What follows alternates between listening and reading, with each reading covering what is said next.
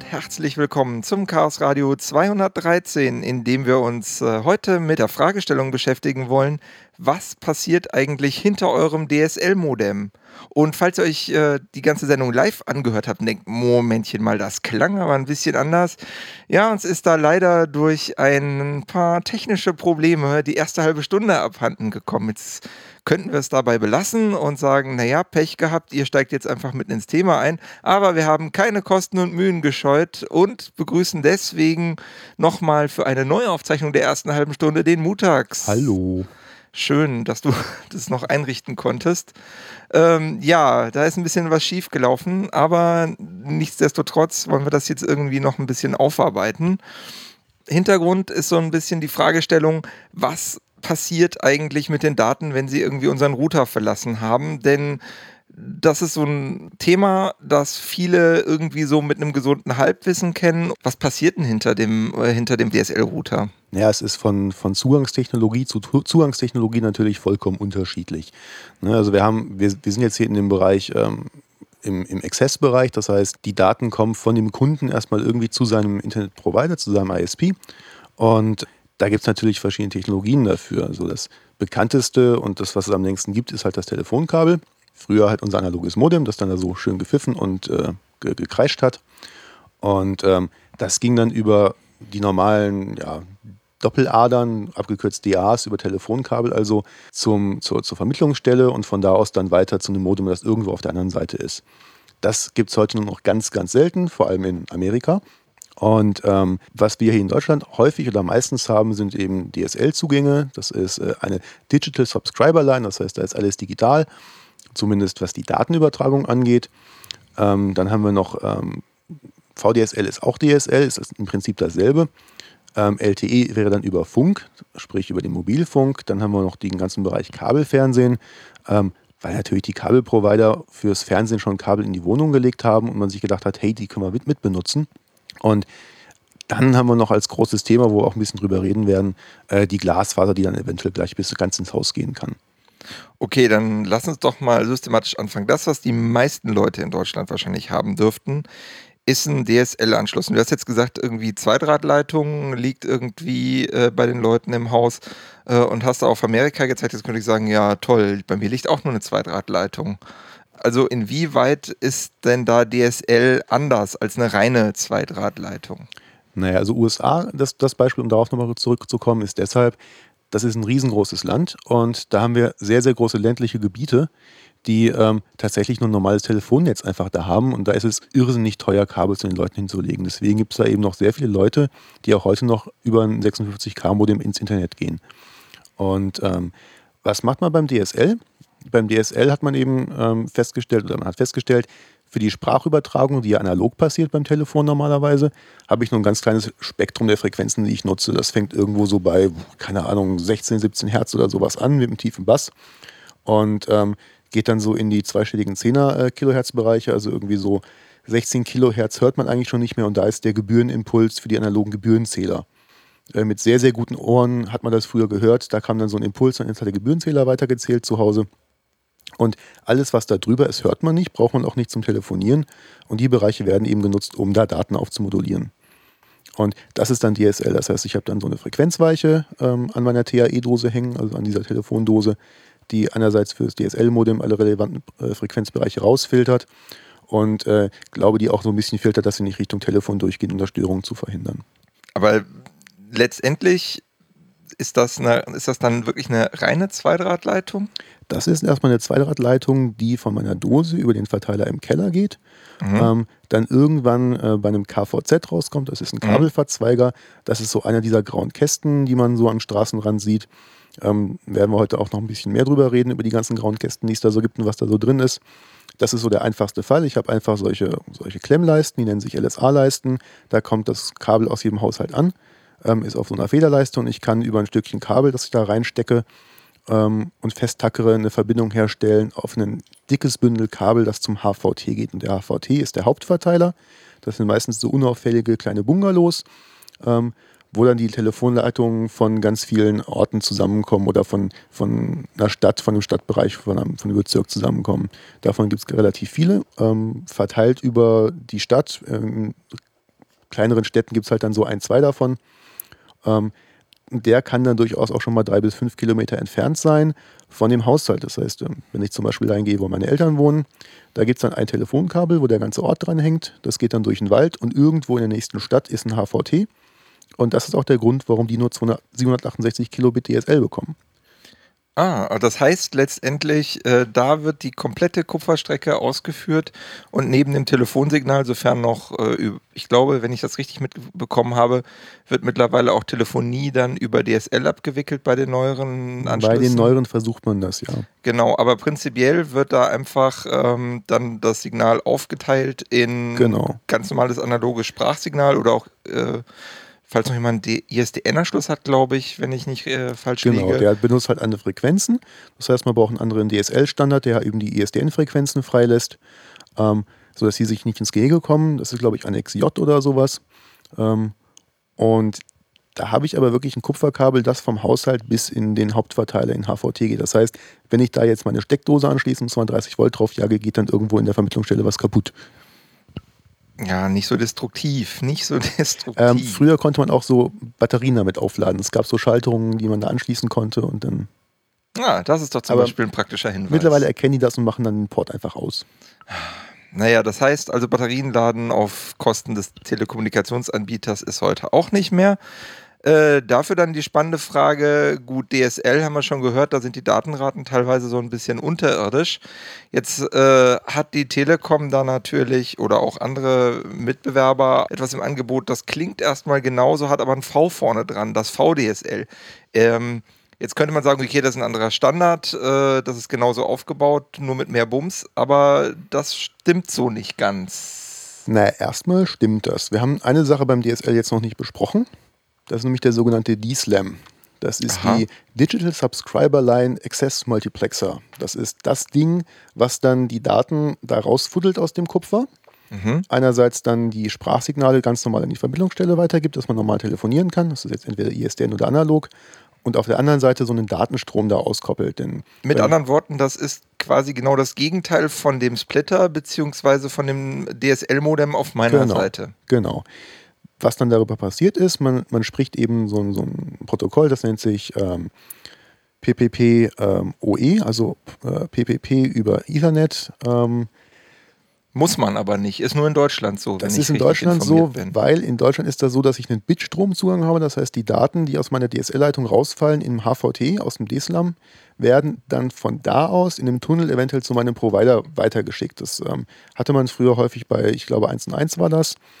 Die waren ein äh, Reseller, das heißt, man hatte zwar einen Vertrag über 1 und 1, aber das Internet kam über die Telekom und ähm, die haben dann die Daten weitergeschaufelt an 1 und 1. Und da werden dann ganz viele Tunnel gebaut und die Daten weitergereicht. Deswegen haben wir da PPPoE, wo auch eine Authentifizierung drüber passiert. Ähm, das heißt, es ist eigentlich für, es geht nicht mehr darum, was mein Hausanschluss ist, sondern es geht darum, welche Authentifizierung ich über diese PPPoE-Verbindung schicke. Das heißt, so, sobald ich irgendwo anders einen DSL-Zugang habe, könnte ich den mit meinen Benutzerdaten rein theoretisch genauso benutzen. Soweit ich weiß, wenn das in derselben, im selben DSLAM rauskommt, ja. Ähm, die sehen aber natürlich, von wo aus die Logins kommen und versuchen natürlich auch Missbrauch zu erkennen. Das heißt, wenn ich jetzt meine Zugangsdaten kopiere und woanders äh, parallel ins Internet gehe oder sehr häufig über verteilte Orte, werden die das merken und den Account auch sperren irgendwann. Okay, ähm, aber nochmal, wir haben jetzt gesagt, VDSL genau. ist im Prinzip das gleiche wie DSL, aber naja, was, was passiert? Was, was, genau. was, warum haben wir es jetzt nochmal als separaten Punkt hier aufgenommen? Beim VDSL merkt man so als, als Benutzer, dass erstmal die Bandbreiten höher sind. Das fängt, glaube ich, bei 50 Megabit an. Und was 25, man da, aber ja. Okay. Ja, ja.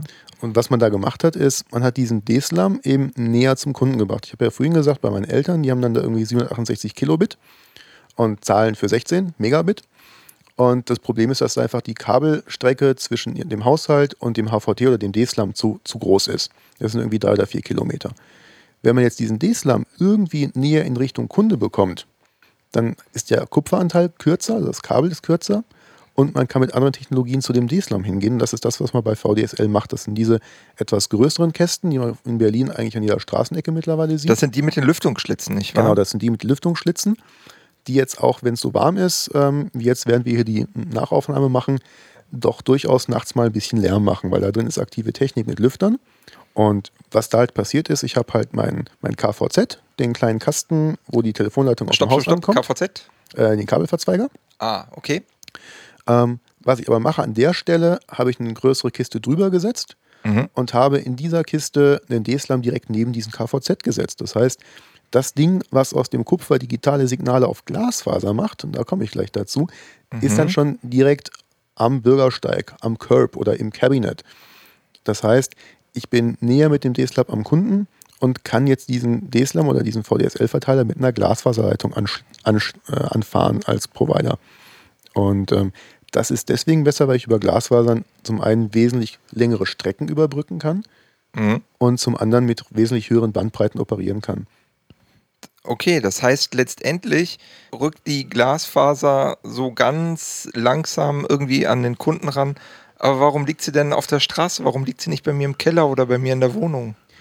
Tja, das ist eine gute Frage, ähm, die, glaube ich, auch sehr schnell sehr politisch werden kann. Wir haben in Deutschland ähm, eine, einen ganz komischen äh, Telekommunikationsmarkt, wo es so einen ehemaligen oder noch Monopolisten gibt, der die letzte Meile im Wesentlichen kontrolliert. Mhm. Und ähm, es ist halt sehr, sehr viel Geld immer in den Kupferausbau gesteckt worden. Das merken wir auch jetzt bei dem Vectoring. Ähm, es wird irgendwie nicht, nicht gerafft, dass man mal in Glasfaser investieren sollte und Glasfaser eigentlich bis in die Wohnung haben möchte. Warum sollte eigentlich irgendwer, also inklusive dem ehemaligen Staatskonzern, investieren? Das ist ja generell so ein bisschen das Problem, wenn ich das so ähm, beobachte, also nicht nur in der Telekommunikationsindustrie, aber generell, dass äh, die den Anreiz, richtig Kohle in irgendwas Langfristiges reinzustecken, also in neue Infrastruktur, die jetzt quasi nicht auf, was weiß ich, Kupfer basiert, was ja im Wesentlichen abbezahlt ist und was jetzt eigentlich nur noch Geld macht. Ähm, der, der Anreiz ist doch sehr, sehr klein letztendlich, auch mit dem, wie es im Moment politisch gehandhabt wird. Richtig, der Anreiz ist sehr klein, Mhm. auch weil ähm, wir so, so ganz komische politische Vorgaben haben, dass ein Breitbandanschluss in Deutschland, ich glaube, bei 1 Megabit oder bei 2 Megabit anfängt. Das heißt, es gibt eine garantierte Breitbandabdeckung politisch, aber Genau. die wird einfach sehr, äh, sehr gering definiert. Richtig. Und ähm, Mhm. wenn man sich natürlich den Durchschnitt anguckt, also die durchschnittlich verfügbare Bandbreite und die, ähm, die dann nur erreichen muss auf der Fläche, Mhm. dann habe ich natürlich als Provider, der da irgendwie kontrolliert wird oder reguliert wird, durchaus so einen, so einen, einen Anreiz, naja, die in der Fläche gering zu halten, damit ich nicht in der Fläche ausbauen muss. Das heißt, wenn jetzt andere Provider ankommen und die Bandbreite nach oben jagen, ähm, müsste ich das eventuell auch tun und das will ich nicht, also blockiere ich die anderen Provider. Und natürlich, Infrastruktur zu legen in der Form ist unheimlich teuer. Und eigentlich müsste man da eine, eine Infrastrukturmaßnahme auflegen, die tatsächlich Leerrohre oder Glasfaser in die Häuser legt. So wie es ja früher bei dem Kupfer auch passiert ist. Und es ist tatsächlich schwierig zu vermitteln oder zu verstehen, warum ein einzelner Provider ähm, jetzt Kabel legen soll in jeden Haushalt. Warum man da nicht sagt, wir haben halt irgendwie so eine, so eine Netzgesellschaft, die irgendwie vielleicht gemeinnützig ist oder ähnliches, die dann gefördert wird vom Staat und da eben einfach Infrastruktur, die dann zu vernünftigen Preisen an auch kleinere ISPs vermietet wird, äh, zur Verfügung stellt. Okay, ähm, letztendlich ist es aber eine, ist es ein rein deutsches Problem? Weißt du, ob das im Ausland da andere Modelle gibt? Es scheint da zum Beispiel in der Schweiz auch ein ganz anderes Modell zu geben. Da bekomme ich für, ein, ich glaube, ein paar hundert Franken oder weniger, ich weiß den Mhm. Preis jetzt nicht mehr auswendig, das war relativ günstig, ähm, pro Jahr einen symmetrischen Glasfaseranschluss. Pro Jahr. Okay. Funk nochmal mindestens zwei Sachen, die wir erklären können oder sollten. Mhm. Ähm, Prioritäre 5 GHz Technik, das kenne ich auch aus dem, aus dem Marburger Raum.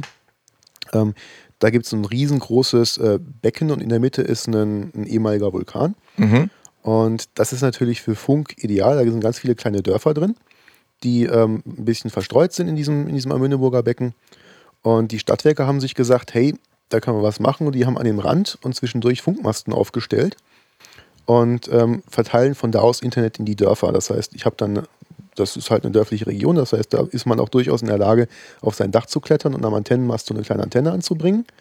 Und die richtet man aus Richtung dieses Funkmastes und darüber gibt es dann ähm, Internet und man muss sich über einen anderen Provider, glaube ich, das Telefon dazu kaufen oder so.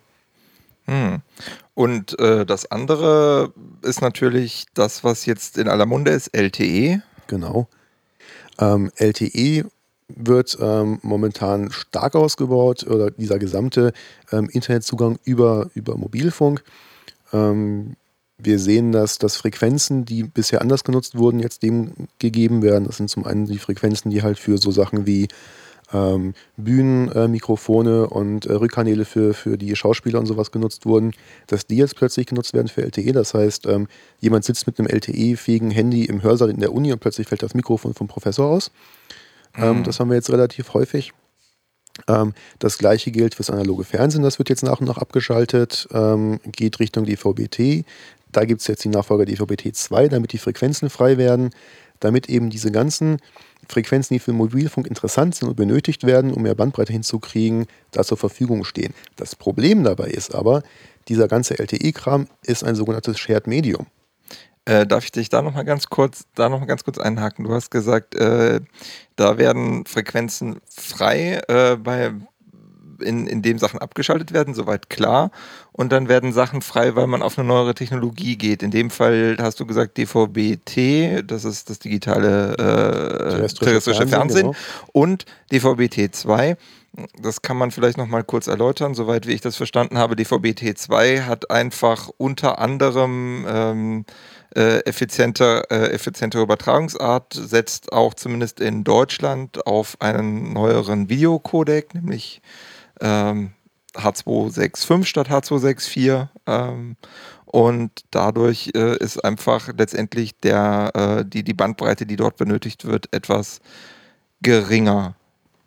Ja, aber sie gehen eben auch mit der Frequenz, äh, glaube höher, ähm, wodurch für die äh, Mobilfunkprovider Frequenzen mit mehr Reichweite frei werden. Das heißt, äh, die, Energie, äh, die ähm, Mobilfunkprovider hatten ja bisher immer das Problem. Sie sind auf sehr hohen Frequenzen gewesen, irgendwie 1800, 1900, äh, sowas um den Dreh für LTE, wenn ich, wenn ich richtig äh, informiert bin. Genau. Das ist zwar irgendwie ganz schick, um viel Daten zu übertragen, aber das ist weniger schick, wenn man ein bisschen Reichweite hinkriegen will und seine Zellen gerade auf dem Land ein bisschen weiter auseinander haben will. Genau. Um, ist ja auch, also kann man sich vielleicht ein bisschen erklären, äh, Langwelle, äh, das Radio ist eben das, was äh, über Kontinente quasi geht. Ähm, die U-Boote benutzen Längstwellen, um die Reichweite eben möglichst hoch zu haben. Und ähm, der ganze UKW-Kram ist eben doch örtlich sehr, sehr begrenzt von der Reichweite her. Hm, okay, das heißt, damit hätten wir dann auch LTE abgefrühstückt. Mit einer Ergänzung, ah. ähm, was jetzt vermarktet wird, ist ein LTE im Bundle mit DSL. Ne, die Provider haben festgestellt, mhm. DSL ist überlastet. Ich habe irgendwie ähm, meine Telefonleitung, die hat A nicht so viel Bandbreite, weil es ist halt eine alte, vielleicht mit Papier umwickelte, schlechte, 80, 100 Jahre alte Zweidraht-Kupferleitung, die da irgendwo hingeht. Die seit über 100 Jahren im Boden liegt und vor sich hin rottet. Und je mehr Nachbarn da irgendwie noch DSL bekommen, umso mehr habe ich da vielleicht Störungen drauf. Und so abends ab 18 Uhr ist das DSL auch irgendwie tot, weil viel zu viele Leute das benutzen. Also sagen die Telcos, Mensch, in solchen Spitzenzeiten schieben wir die Leute auch aufs LTE rüber. Das heißt, es gibt spezielle Router, die haben einen DSL-Anschluss, als auch LTE. Und ähm, dann schaltet man eben rüber auf das LTE oder fängt eben Spitzenbreiten, Spitzenlast, äh, Spitzen, Traffic-Spitzen. Also ist das ein exklusives Umschalten oder wird das, gibt es quasi Bitstrom auf beiden Medien? Das kommt drauf an. Technisch geht beides. Das nennt sich dann Multipath.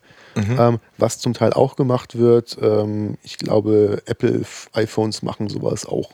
Äh, sehe ich das als Benutzer oder wird das Multipath irgendwo abgehandelt, das ist wo ich. transparent. Das Problem, was aber da ist, also das DSL ist überlastet und jetzt schieben wir alle zum LTE und plötzlich ist die LTE-Funkzelle überlastet, weil LTE ist auch ein Shared Medium eben auf der Luft. Und da sind im Zweifelsfall noch viel mehr Leute drauf als auf dieser einen Kupferleitung. Das heißt, was wir sehen werden, ist, Provider gehen auf LTE, weil der Ausbau für LTE billiger ist. Und irgendwann, wenn alle das geglaubt und gekauft haben, werden sie feststellen, dass mit Luft man irgendwie nur so und so viel kriegen kann. Genau. Und vielleicht besteht dann so ein bisschen die Hoffnung, dass man doch auf Glasfaseraufbau bis zum Endkunden, naja, mal schauen, ob das äh, irgendwie Realität werden kann. Schauen wir mal. Schauen wir mal. Was wir jetzt noch ausgelassen haben. Ich nehme mal an, so den, den Teil DSL und LTE haben wir jetzt abgefrühstückt. Genau. Genau, dann kommen wir nämlich jetzt noch zu einem anderen Medium, das äh, sich äh, schon über eine ganze Weile äh, sehr populärer äh, Beliebtheit erfreut. Beliebtheit ja. erfreut, genau, nämlich äh, das Kabelfernsehen zum Internet machen. Da muss ich jetzt erstmal sagen, okay, Kabelfernsehen kenne ich, das war in den 80er Jahren irgendwie mal der, der große Hype um analoge Fernsehsignale über äh, altbackenes BNC-Kabel in die Haushalte zu bringen und auf einmal soll ich darüber auch in die andere Richtung senden können und nicht genau. nur ich, sondern auch noch viele andere und hä? Genau, es ist ein, auch wieder ein, ein Shared Medium, ein Ether, den man sich da teilt. Das heißt, wir haben festgestellt, wir haben doch schon Kabel, die irgendwie durch die ganzen Orte gehen und die in jedes Haus reingehen. Mhm. Und ähm, aufgrund der Art, wie ich das gebaut habe, so ein Kabel, das im Boden liegt, da kann ich verschiedene Sachen drüber machen. Das haben wir ja genau bei dem alten Zweidraht zum Telefonieren auch schon gesehen. Genau. Und hier macht man jetzt ähnliches. Man hat eben nicht alle Frequenzen im, im Fernsehspektrum oder in dem Frequenzbereich, wo Fernsehen ist, werden genutzt. Mhm. Das heißt, man hat auch hier wieder bestimmte Frequenzen, die man nimmt, um darüber Daten zu übertragen.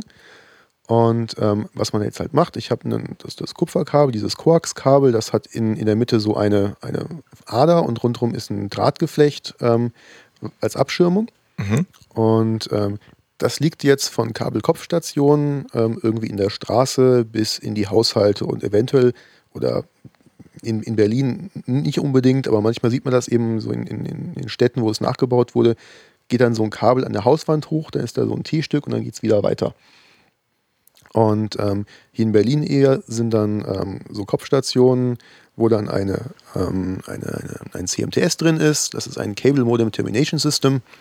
Und da werden dann in dieses äh, Fernsehkabel, nenne ich das jetzt mal, eben Daten eingespeist für den Internetzugang.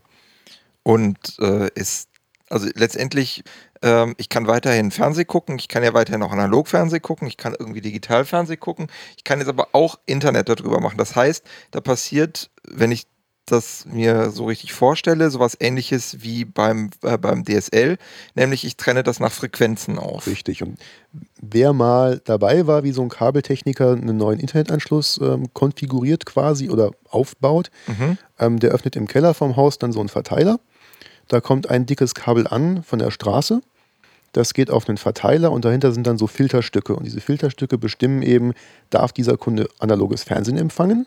Ähm, da habe ich nämlich keinen Filter für die Frequenzen, in denen das Fernsehen drin ist. Mhm. Oder darf er eben kein Fernsehen empfangen und nur Internet? Dann baut man da ein Filterstück Das rein. heißt, man kann da an der Stelle schon sehr viel machen, ohne auch nur irgendwie ein aktives Gerät dazwischen zu haben, das irgendwas bestimmt, sondern das geht rein über Frequenzfilter oder Frequenzweichen? Na, ich habe halt einen Verstärker im Haus, der Strom, mhm. der Strom braucht und das äh, Signal verstärkt. Und danach ist halt ein, ein, Filter, der dafür sorgt, dass eben Kunden, die jetzt kein Kabelfernsehen ähm, als solches bezahlen, auch kein Kabelfernsehen empfangen, sondern nur Internetdaten machen können.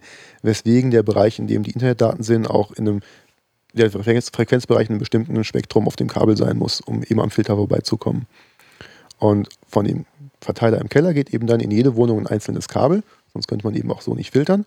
Mhm. Und ähm, die Rückrichtung passiert eben dann, indem das Kabelmodem, was man dann da angeschlossen hat, ähm, selber in das Kabel reinsendet auf einer Frequenz, die für dieses Kabelmodem dann in dem Moment reserviert oder frei ist. Das heißt, das ist dann ähnlich wie bei LTE-Modems, fangen die Modems mit ihrer Gegenstation, die Gegenstation war die CMTS, richtig? Genau.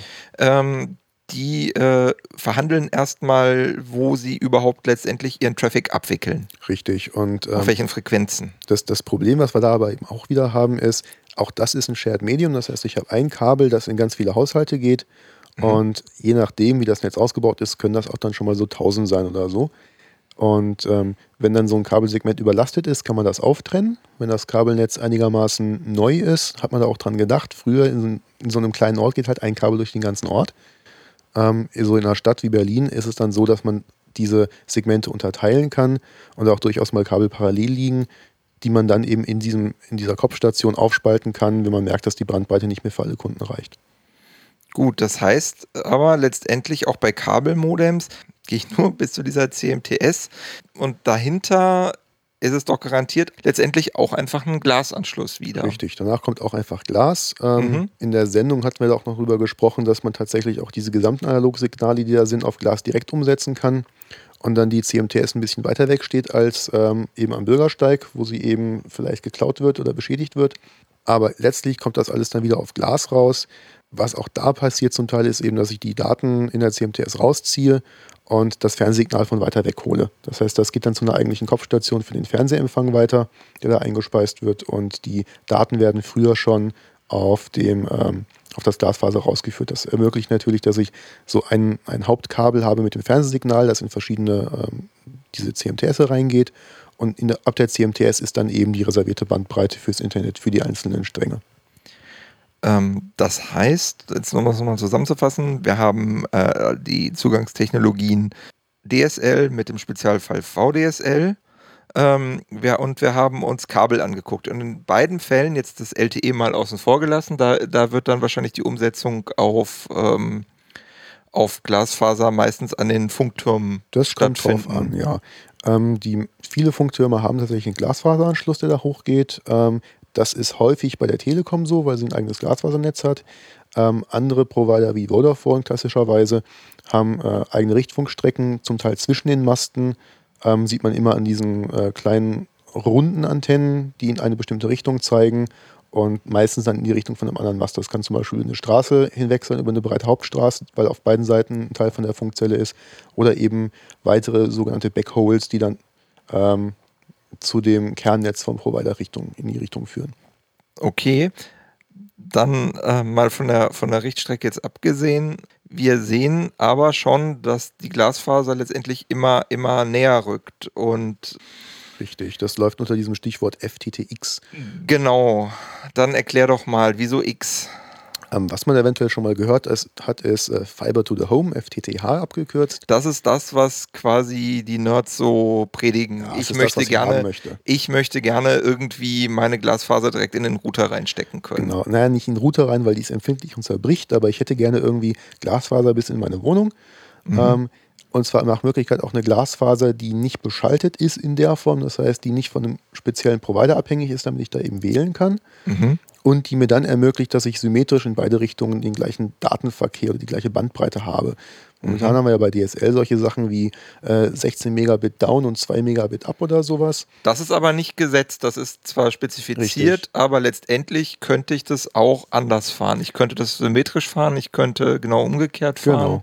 Das ist einfach nur das, was mir mein Provider verkauft. Genau, das ist das, was die Gut. Provider momentan verkaufen. Mhm. Ähm, auch weil sie zum Teil keinen Bock haben, ihre Netze richtig auszubauen. Und weil sie natürlich auch gerne wollen, dass du den, ähm, dass du den, äh, das große Besteck an Tarif einkaufst, wenn genau, du, äh, wenn du, nehme. genau, wenn du irgendwie einen ordentlichen Upstream haben willst. Genau, so Fiber to the Home war das eine. Ich möchte also das Glasfaser bis direkt in mein Zuhause haben. Mhm. Ähm, da habe ich dann natürlich im Prinzip gar kein Kupfer mehr dazwischen. Ähm, das nächste wäre Fiber to the Building. Das heißt, ich habe irgendwo im Keller meinen Glasfaseranschluss, ähm, kann da eventuell auf Kupfer gehen und das dann hoch in die Wohnung legen. Ähm, weil Kupfer noch ein bisschen robuster ist, ähm, ist das wahrscheinlich auch die Sache, die ich erwarte, die, die sich verbreiten wird. Ähm, wenn ich mir so ein Hochhaus denke und der Vermieter hat dann Glasfaser in die Wohnung, ich glaube, die werden relativ häufig kaputt gehen, ähm, wenn man sie nicht richtig, richtig gut einpackt. Ähm, das nächste wäre dann Fiber to the Curb oder Fiber to the Cabin, äh, Cabinet. Das ist im Prinzip das, was man bei VDSL macht. Ich habe eben solche ähm, grauen Kästen, die mit Glasfaser angefahren werden.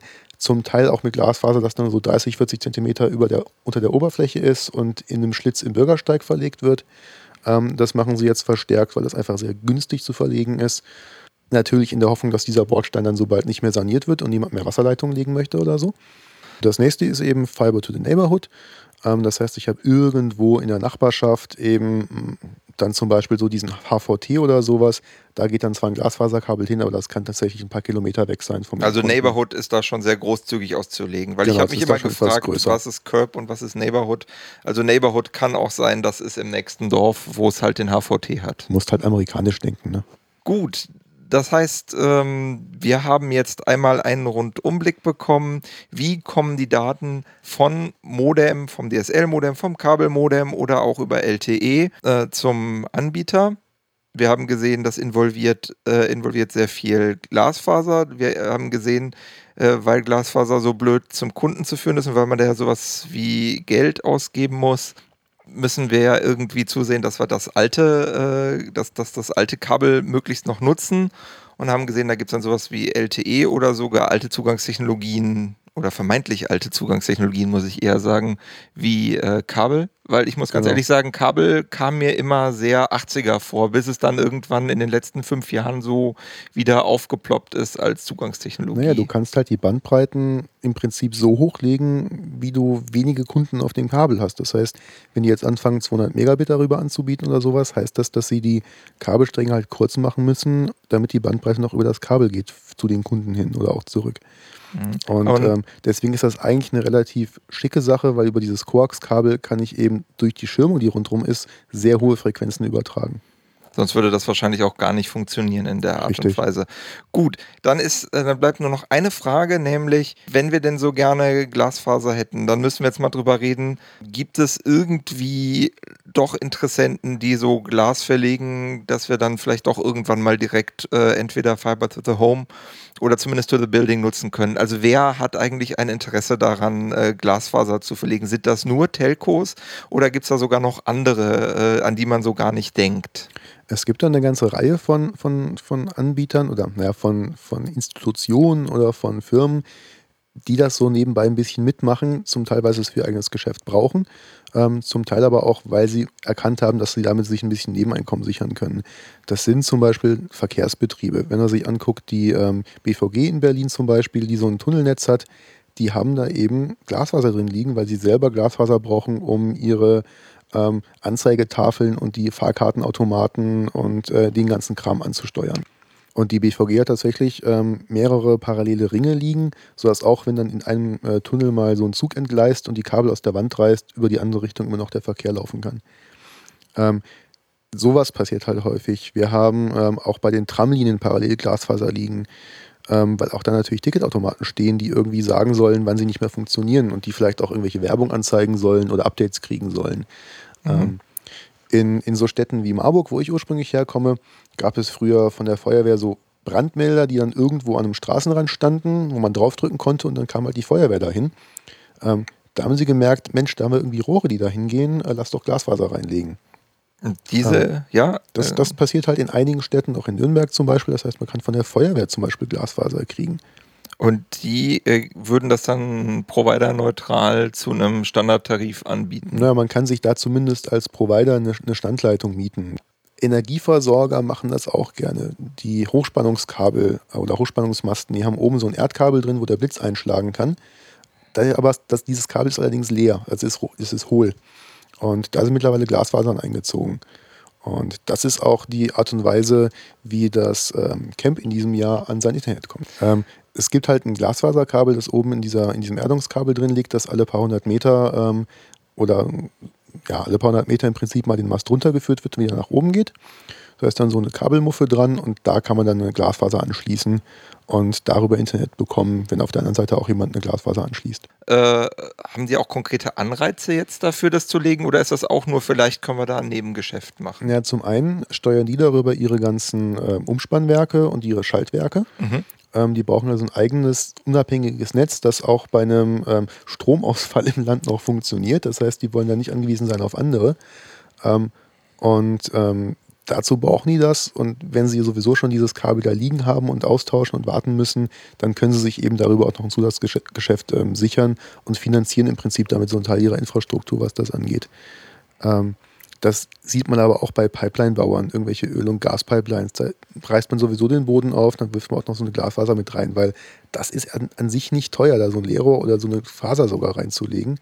Und die kann man dann entweder ähm, einzeln halt verkaufen, indem man sagt, hier, ähm, ich, ich propel dir das so zusammen, dass du auf der einen Seite mit dem Laser reinleuchtest und auf der anderen Seite kommt es raus.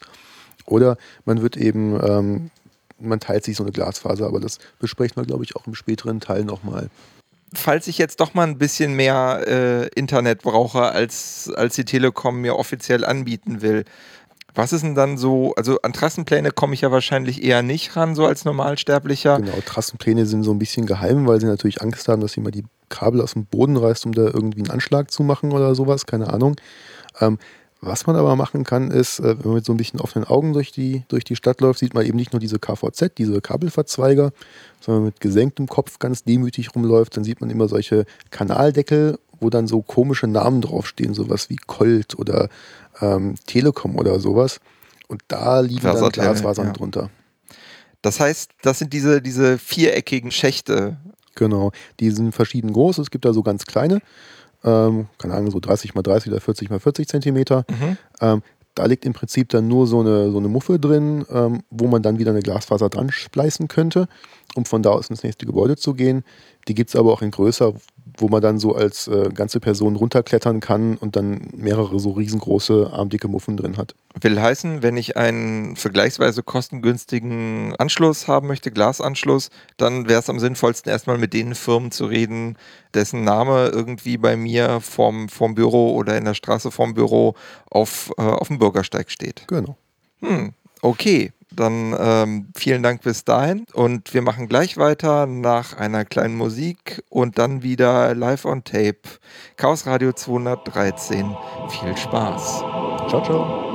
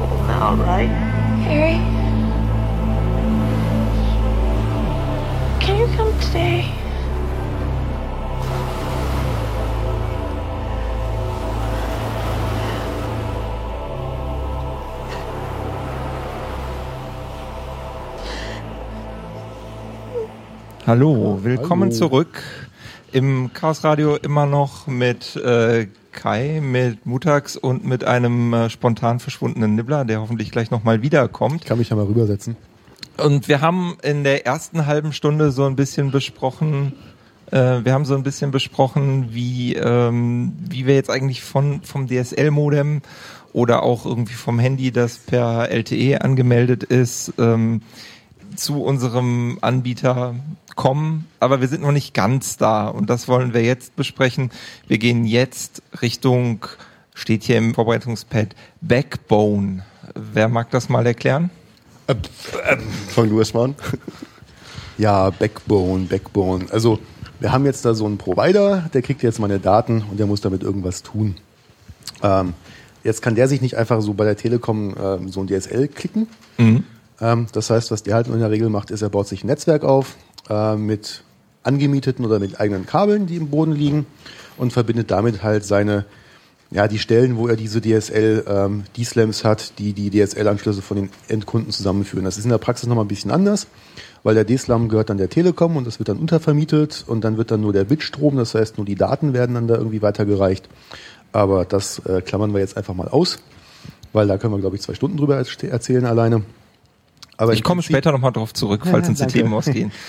ähm, das heißt, ich habe halt diesen Datenstrom, ähm, der wird zu einem in, in, in Rechenzentrum oder in eine, in eine, ja, in eine Location, in einen Ort ähm, von dem Provider transportiert.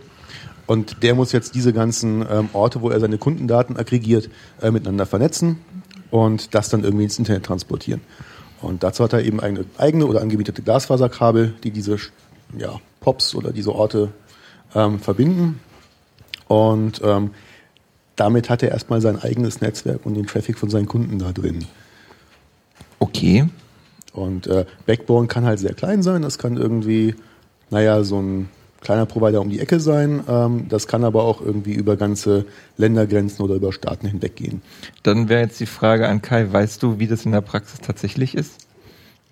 Also diese, dieser Backbone setzt sich eigentlich in der Regel immer aus sogenannten POPs zusammen, was einfach Points of Presence sind. Mhm.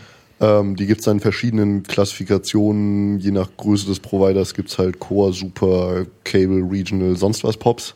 Okay. Aber prinzipiell ist so ein Pop immer so ein mehr oder weniger ein Rack, mehrere Racks, wo Routing-Equipment drin steht oder Switcher. Also da, wo diese ganzen Kabel ankommen und da sind auch Devices drin, die wissen, wo das Paket weiter äh, geschickt werden muss und vor allem, wie man das weiterschickt. Und äh, das sind einfach große Kreuzungspunkte, wo man ja Pakete von A nach B schicken kann und zum Beispiel so ein D-Slam oder die, das Paket von zu Hause kommt halt immer erst in so einen Pop und dann versucht man das halt zusammen zu aggregieren und sich auf diesen großen Backbone, den man dann gebaut hat, zu legen. Und du musst auch noch unterscheiden, Backbone ist, also Backbone gibt es unterschiedliche Arten. Wir sind jetzt gerade von der Richtung Endkunde oder, oder Firma gekommen. Sprich, ich habe da Daten von echten, von, von, von, von halt Nutzern. Ähm, eine andere Richtung Backbone sind eben Provider, die selber keine Endkunden in dem Sinne haben, aber die wieder Provider für andere Provider sind. Das heißt, die haben dann zum Beispiel eine Leitung äh, über den Atlantik und bieten anderen an, für sie Daten zu transportieren von A nach B. Das Einzige, wo ich euch jetzt gerade noch ein bisschen verloren habe, ist, ihr habt gesagt, die, ähm, wir, wir haben irgendwie eine, eine Kupferstrecke oder eine, äh, eine Kabel, also Quarkstrecke. Äh, wir, wir kommen dann da irgendwie auf, auf Glas und auf einmal sind wir auf irgendwelchen Routern. Ähm, wie gleichzeitig haben wir irgendwie gesagt, es gibt so Sachen wie VDSL, wo, wo wir gesagt haben, da steht schon Provider-Zeugs in der Straße. Wo, wo befinden sich diese Pops tatsächlich? Befinden sie sich in der Straße? Befinden sie sich in, im, im HVZ? Wo, wo, also diese wo, größeren Pops in der Regel stehen halt wirklich in tatsächlich Rechenzentren, weil das sind dann so Router, die ziehen dann da auch gern mal so zwei bis sechs kW und sind so, ja, zwei, drei Meter hoch fast und füllen so ein komplettes Reck aus. Wäre jetzt vielleicht für die Straßenecke ein bisschen groß. Genau, das ist nicht nur ein bisschen groß für die Straßenecke, die sind auch ein bisschen teuer und die will man halt eigentlich so dann in, in eine Gegend stellen, die so ein Rechenzentrum ist, wo es dann ähm, wo es auch Zutrittskontrollen genau, wo es Zutrittskontrollen gibt, eine Klimaanlage, Strom ist immer da mit Batterien und Diesel versorgt, falls der Stadtstrom ausfällt. Und ja, und da stellt man die dann halt hin. Und das sind halt primär Rechenzentren, die gibt's halt mehr oder weniger in allen Größen. Mhm. Von ähm, ganz klein in, in Städten, wo es halt manchmal in so einem Kabel, großen Kabelknotenpunkt mit drin ist. Mhm. Aber es gibt dann halt auch zum Beispiel die in den größeren Städten wie Berlin, Hamburg oder auch Frankfurt gibt's halt wirklich ganze Gebäude oder Straßenblöcke, die halt wirklich nur aus Rechenzentren bestehen, wo sich Firmen darum kümmern, dass Klimaanlage, Strom und so weiter ähm, einfach mal da ist. Und in den, in den Kabelverzweigern oder in dem, was auf der Straße oder im HVT ist, ist eben nur Technik, die dafür da ist, die Umsetzung zu machen von der, von der Kupferader auf Glasfaser und die Sachen weiter zu transportieren.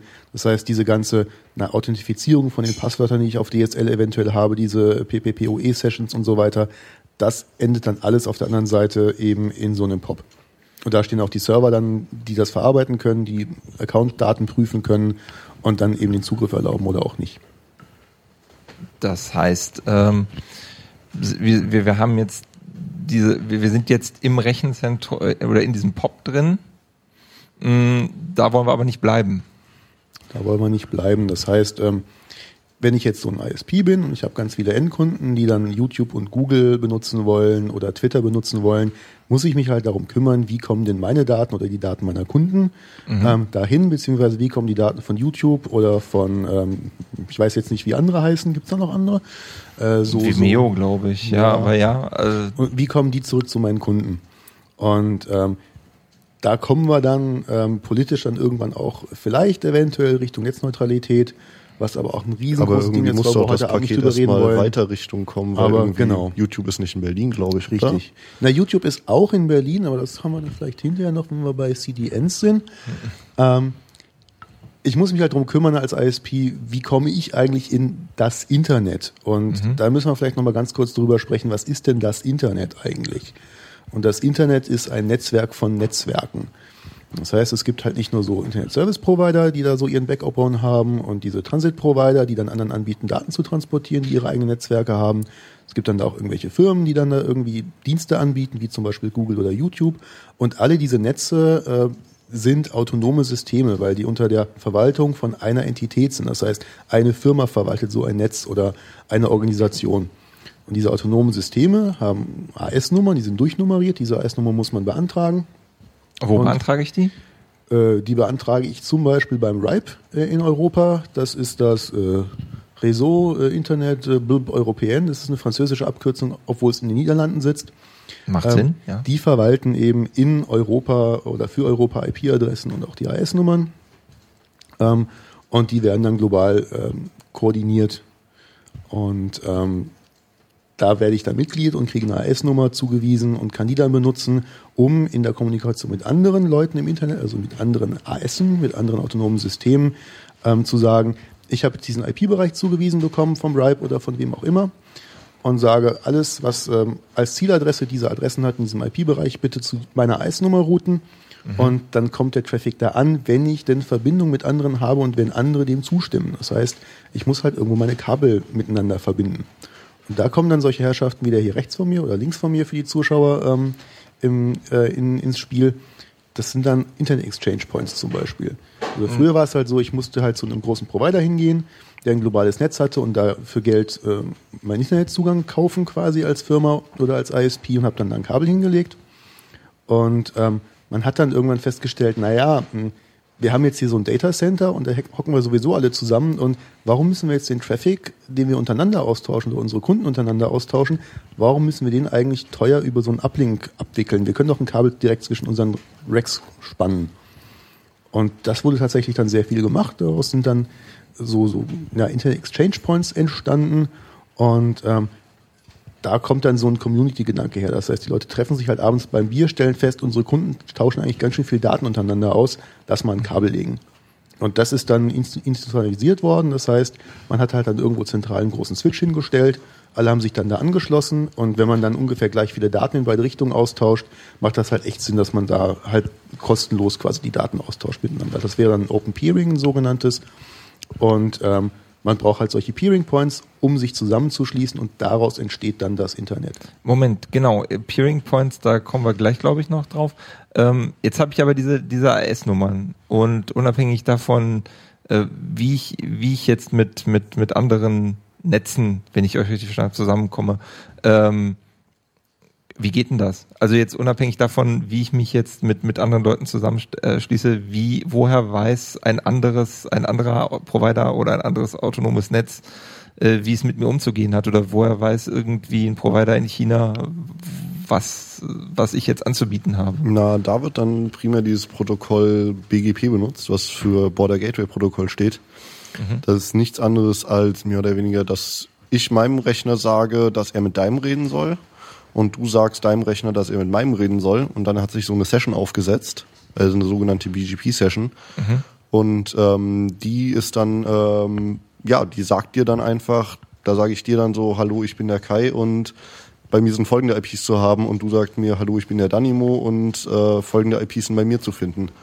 Und wenn das halt jetzt ganz, ganz viele Leute machen, dann baut sich da halt so ein ähm, vermaschtes Netz auf, was halt, äh, wo Leute miteinander vernetzt sind. Und je nachdem, was die auf dieser Session konfigurieren, nennt man das Ganze dann halt eine Uplink oder Transit-Session oder einen Peering, weil ein Peering ist zum Beispiel, ähm, dass halt wirklich äh, direkt zwischen zwei Providern ist und nur zwischen den zwei Providern, während ich, wenn ich zum Transit gehe so, oder einem Carrier, dann kaufe ich halt einmal sozusagen das gesamte Internet ein, weil wenn ich jetzt ein Kabel zu Google werfe und mit den Peer, kriege ich halt nur Google und niemand anders. Aber ich brauche natürlich auch noch den ganzen Rest vom Internet, zum Beispiel Yahoo und Bing und so. So, Moment, weiter. also wenn ich, ich versuche das mal irgendwie gerade in so ein Bild zu sagen. Das eine ist, ist so ein bisschen wie die, wie die direkte Auffahrt, die ich mir, die ich mir irgendwie zu meinem Nachbarn teeren lasse und das andere ist mehr so der Autobahnanschluss, der mich überall hinführen kann. Na, das eine ist so das Türchen im Zaun, um schnell zu deinem Nachbarn zu kommen, Genau. ohne die Straße zu benutzen. Und das andere ist halt eher so ein Navigationssystem, was du ins, Inter äh, ins Auto hängen kannst, damit du weißt, wie du in die nächste Großstadt oder Mhm. Übersee kommst. Und im Idealfall hast du eben nicht nur eine Leitung in das Internet zu den anderen, sondern mehrere. Und ähm, gerade für solche Warum? Sachen, gerade für solche Sachen ist dann eben dieses Border Gateway Protokoll wichtig. Warum? Naja, es gibt da so Dinge, die nennen sich Bagger. Und so ein Bagger, der dann so eine Glasfaser aus dem Boden zieht, der unterbricht dann halt so ein paar tausend Verbindungen gleichzeitig. Und dann ist halt nichts mehr mit Internet und mit YouTube. Und dann sind die Kunden böse und dann laufen die weg und dann fragen die sich, warum die eigentlich Geld bezahlen. Ähm, das Einzige, was mich jetzt wundert, so BGP, ähm, habe ich jetzt schon mal gehört, haben möglicherweise noch nicht die meisten gehört. Also nicht wer- verwechseln mit PGP, das ist was anderes, Ja, ja, ja. E-Mail-Verschlüsselung. äh, BGP ähm, ist eben das Border Gateway Protokoll, was ich dann mit anderen spreche und ich announce dann äh, meine AS-Nummer zusammen mit den Netzwerkpräfixen, also den IP-Adressen, die mir zugeteilt sind. Ähm, soweit klar, aber das ist jetzt irgendwie nicht so was, was ich und du mache. Nibbler, du bist mittlerweile wieder da und hast auch wieder ein Mikro, das hoffentlich Ja. funktioniert. Ah, willkommen zurück. Ähm, machst du BGP? Hm, Warum? weil es geht. Ähm, dann erzähl mal deinen Use Case. Naja, wenn, wenn man an dem Internet teilnehmen möchte, dann kann man sich da halt an einen Provider anschließen oder selbst Teil des Internets werden. Letzteres ist halt spannender. Ähm, das funktioniert so, das Internet besteht aus ganz vielen Routen, inzwischen sind das über 500.000 zu ähm, den einzelnen Rechnern, die am Internet angeschlossen sind. Und wenn du eben dieses BGP mit einsprichst, dann hast du auf deinem Router keine Default-Route mehr. Das heißt, du hast nicht mehr den einen Punkt, wo deine Pakete hingehen, sondern du nimmst an dieser ganz großen Wolke teil und weißt eben, das Paket muss da hinten hin, das muss dahin. Und Äh, gibt's da, da, da gab es irgendwie der auch. Unterschied zwischen ähm, so einem Transit, also einem Anbieter, der einem das ganze Internet gibt, von dem kriegt man dann die Information, ja, du hast jetzt hier diese 500.000 Routen, für die kannst du mir Pakete schicken. Und ein Peering ist, ähm, ja, du hast hier die zwei, drei Routen, schick mir bitte nur für diese Routen ähm, Pakete. Ähm, das, ähm, da gab es auch irgendwie einen Spezialbegriff, den Kai irgendwie in seinem Vortrag hatte. Genau, weil das eine, eine sozusagen eine Zone, in der es keine Default-Route gibt. Deswegen nennt man die Default-Free Zone, beziehungsweise DFZ kurz gesagt. Und das ist halt so, so da, wo das Internet stattfindet, weil zu Hause sagt man halt, alles, was nicht lokal ist, schick mal dahin. Aber wenn man halt in dem Internet mit BGP so teilnimmt, da gibt's halt kein, kein zentrales Ding, wo man alles hinschicken kann, das findet das, sondern Na doch, die NSA. ja, nee, die schickt auch die Pakete nicht weiter, die schaut Die will nur eine drauf. Kopie. Genau, die macht nur eine Kopie, aber ähm, Wenn ich jetzt, wenn ich jetzt nur an, an Transit-Providern hänge, ähm, habe ich dann eine, bin ich dann in der Default-Free Zone oder ist das dann immer noch ein Default-Gateway, auch wenn ich mehrere Transit-Provider Wenn habe? du mit ihnen BGP sprichst, dann bist du Teil der Default Free Zone. Also es definiert sich dadurch, dass du eben nicht eine Default-Route oder zwei Default-Routen, wenn du zwei Carrier hast, dann wird es aber schon schwierig, weil irgendwo musst du auch deine IP-Adressen haben. Ähm, ja, in dem Moment, wo du keine Default-Route mehr hast über deinen Uplink, bist du Teil der DFZ. Gibt's natürlich auch, dass man sich eben sagt, man holt sich nur zwei Carrier und nimmt an dem ganzen Peering nicht teil, weil man irgendwo auf dem Land ist oder sonst noch wo, aber eben den Anspruch hat, ähm, möglichst unterbrechungsarmes Internet zu haben, dann hat man eben seine zwei oder drei Carrier. Also kommt halt ganz drauf an, was man will. Halt diese, dieser Punkt ist halt, dass man, wenn man, wenn man jetzt einen Server irgendwo hinstellt und sagt, ich habe eine IP, dann hat man null Kontrolle über das Netz. Man kann nicht entscheiden, wo man den Traffic hincheckt. Man hat wieder diese sogenannte Default-Route und ähm, das war's dann sozusagen. Das hört dann da auf. Mehr kannst du nicht entscheiden. Während wenn du BGP hast und zum Beispiel einfach mal zwei Provider hast, die dir eine sogenannte Full-Table schicken. Also Full-Table heißt dann, du kriegst halt 560.000 Routen, glaube ich, aktuell, wo dann das ganze Internet drin ist. Und da kannst du zum Beispiel echt sagen, du schaust dir halt beides an und nur weil ähm, zum Beispiel siehst dann so, ja, es ist halt der Pfad, aber in diesem BGP-Protokoll ist halt wirklich nicht enthalten, wo der Pfad so wirklich lang geht. Das kann halt sein, dass der, da wird halt einfach nur entschieden, wie viele Netzwerke dazwischen sind. Aber nur weil zwei Netzwerke auf dem, auf dem Weg sind, heißt das jetzt nicht, dass der Traffic in, äh, lokal in Deutschland bleibt. Der kann auch in Amerika ausgetauscht werden. Und da kann man dann über BGP halt wirklich sagen, ich hätte jetzt gern zum Beispiel ähm, das Telekom-Netz über den ähm, Uplink A, weil der hat eine gute Konnektivität zur Telekom, während das Netz zu Kabel Deutschland bitte über Uplink B gehen soll, weil der hat eine tolle Connection mit denen. Und da kann man wirklich den Traffic wirklich viel feiner steuern dann auch. Also die Informationen, die man zu den Routen bekommt, ähm, setzt sich so zusammen, man selbst nimmt seinen IP-Adressbereich, wirft den in dieses BGP rein und dann propagiert er sich durchs Internet. Und jedes Mal, wenn er eine AS-Grenze überschreitet, also von einem äh, Netzbetreiber zum nächsten gereicht wird, hängt der an diesem Pfad seine AS-Nummer an. Du siehst also, wie viele AS dieses ähm, dieses Announcement, also diese, diese Erklärung, ich habe hier diese IP-Adressen, auf dem Weg durchlaufen hat. Über Hm, Das die heißt, Pfadlänge und kannst dann anhand der Pfadlänge schätzometrisch sagen, na, das kommt von weiter weg, ich nehme mal lieber den, wo weniger drin sind, ähm, das muss wohl näher sein. das heißt, ich nehme da äh, zwei, äh, zwei Dinge quasi mit. Das eine ist, so ein Router braucht verdammt viel RAM, um, Mhm. das, um das zu halten. Weißt du ungefähr wie viel? Naja, das kannst du nicht äh, mit RAM in deinem Computer vergleichen, weil so ein Router ja Pakete ähm, weiterleiten muss. Das heißt, er muss auf den RAM sehr spezifisch und schnell zugreifen können. Und ja, das ist schon ein Also so die, so die, die einfachen Router, es gibt da halt zum Beispiel so ein Butter- und Brotprodukt von diversen Herstellern, da wird halt das Routing wirklich in Software gemacht. Da ist dann halt bei 700 Megabit Schluss, auch wenn die Kiste viermal ein Gigabit hat. Da kann man dann so viele Routen reinstecken, wie RAM da ist und da ist gerade so eine Fulltable so 700 Megabit, glaube ich, äh, Megabyte. Das Problem, was diese 700 Aber- Megabit beschränkt, ist, ähm, dass für jedes Paket der Router ja nachgucken muss, wo muss dieses Paket hin.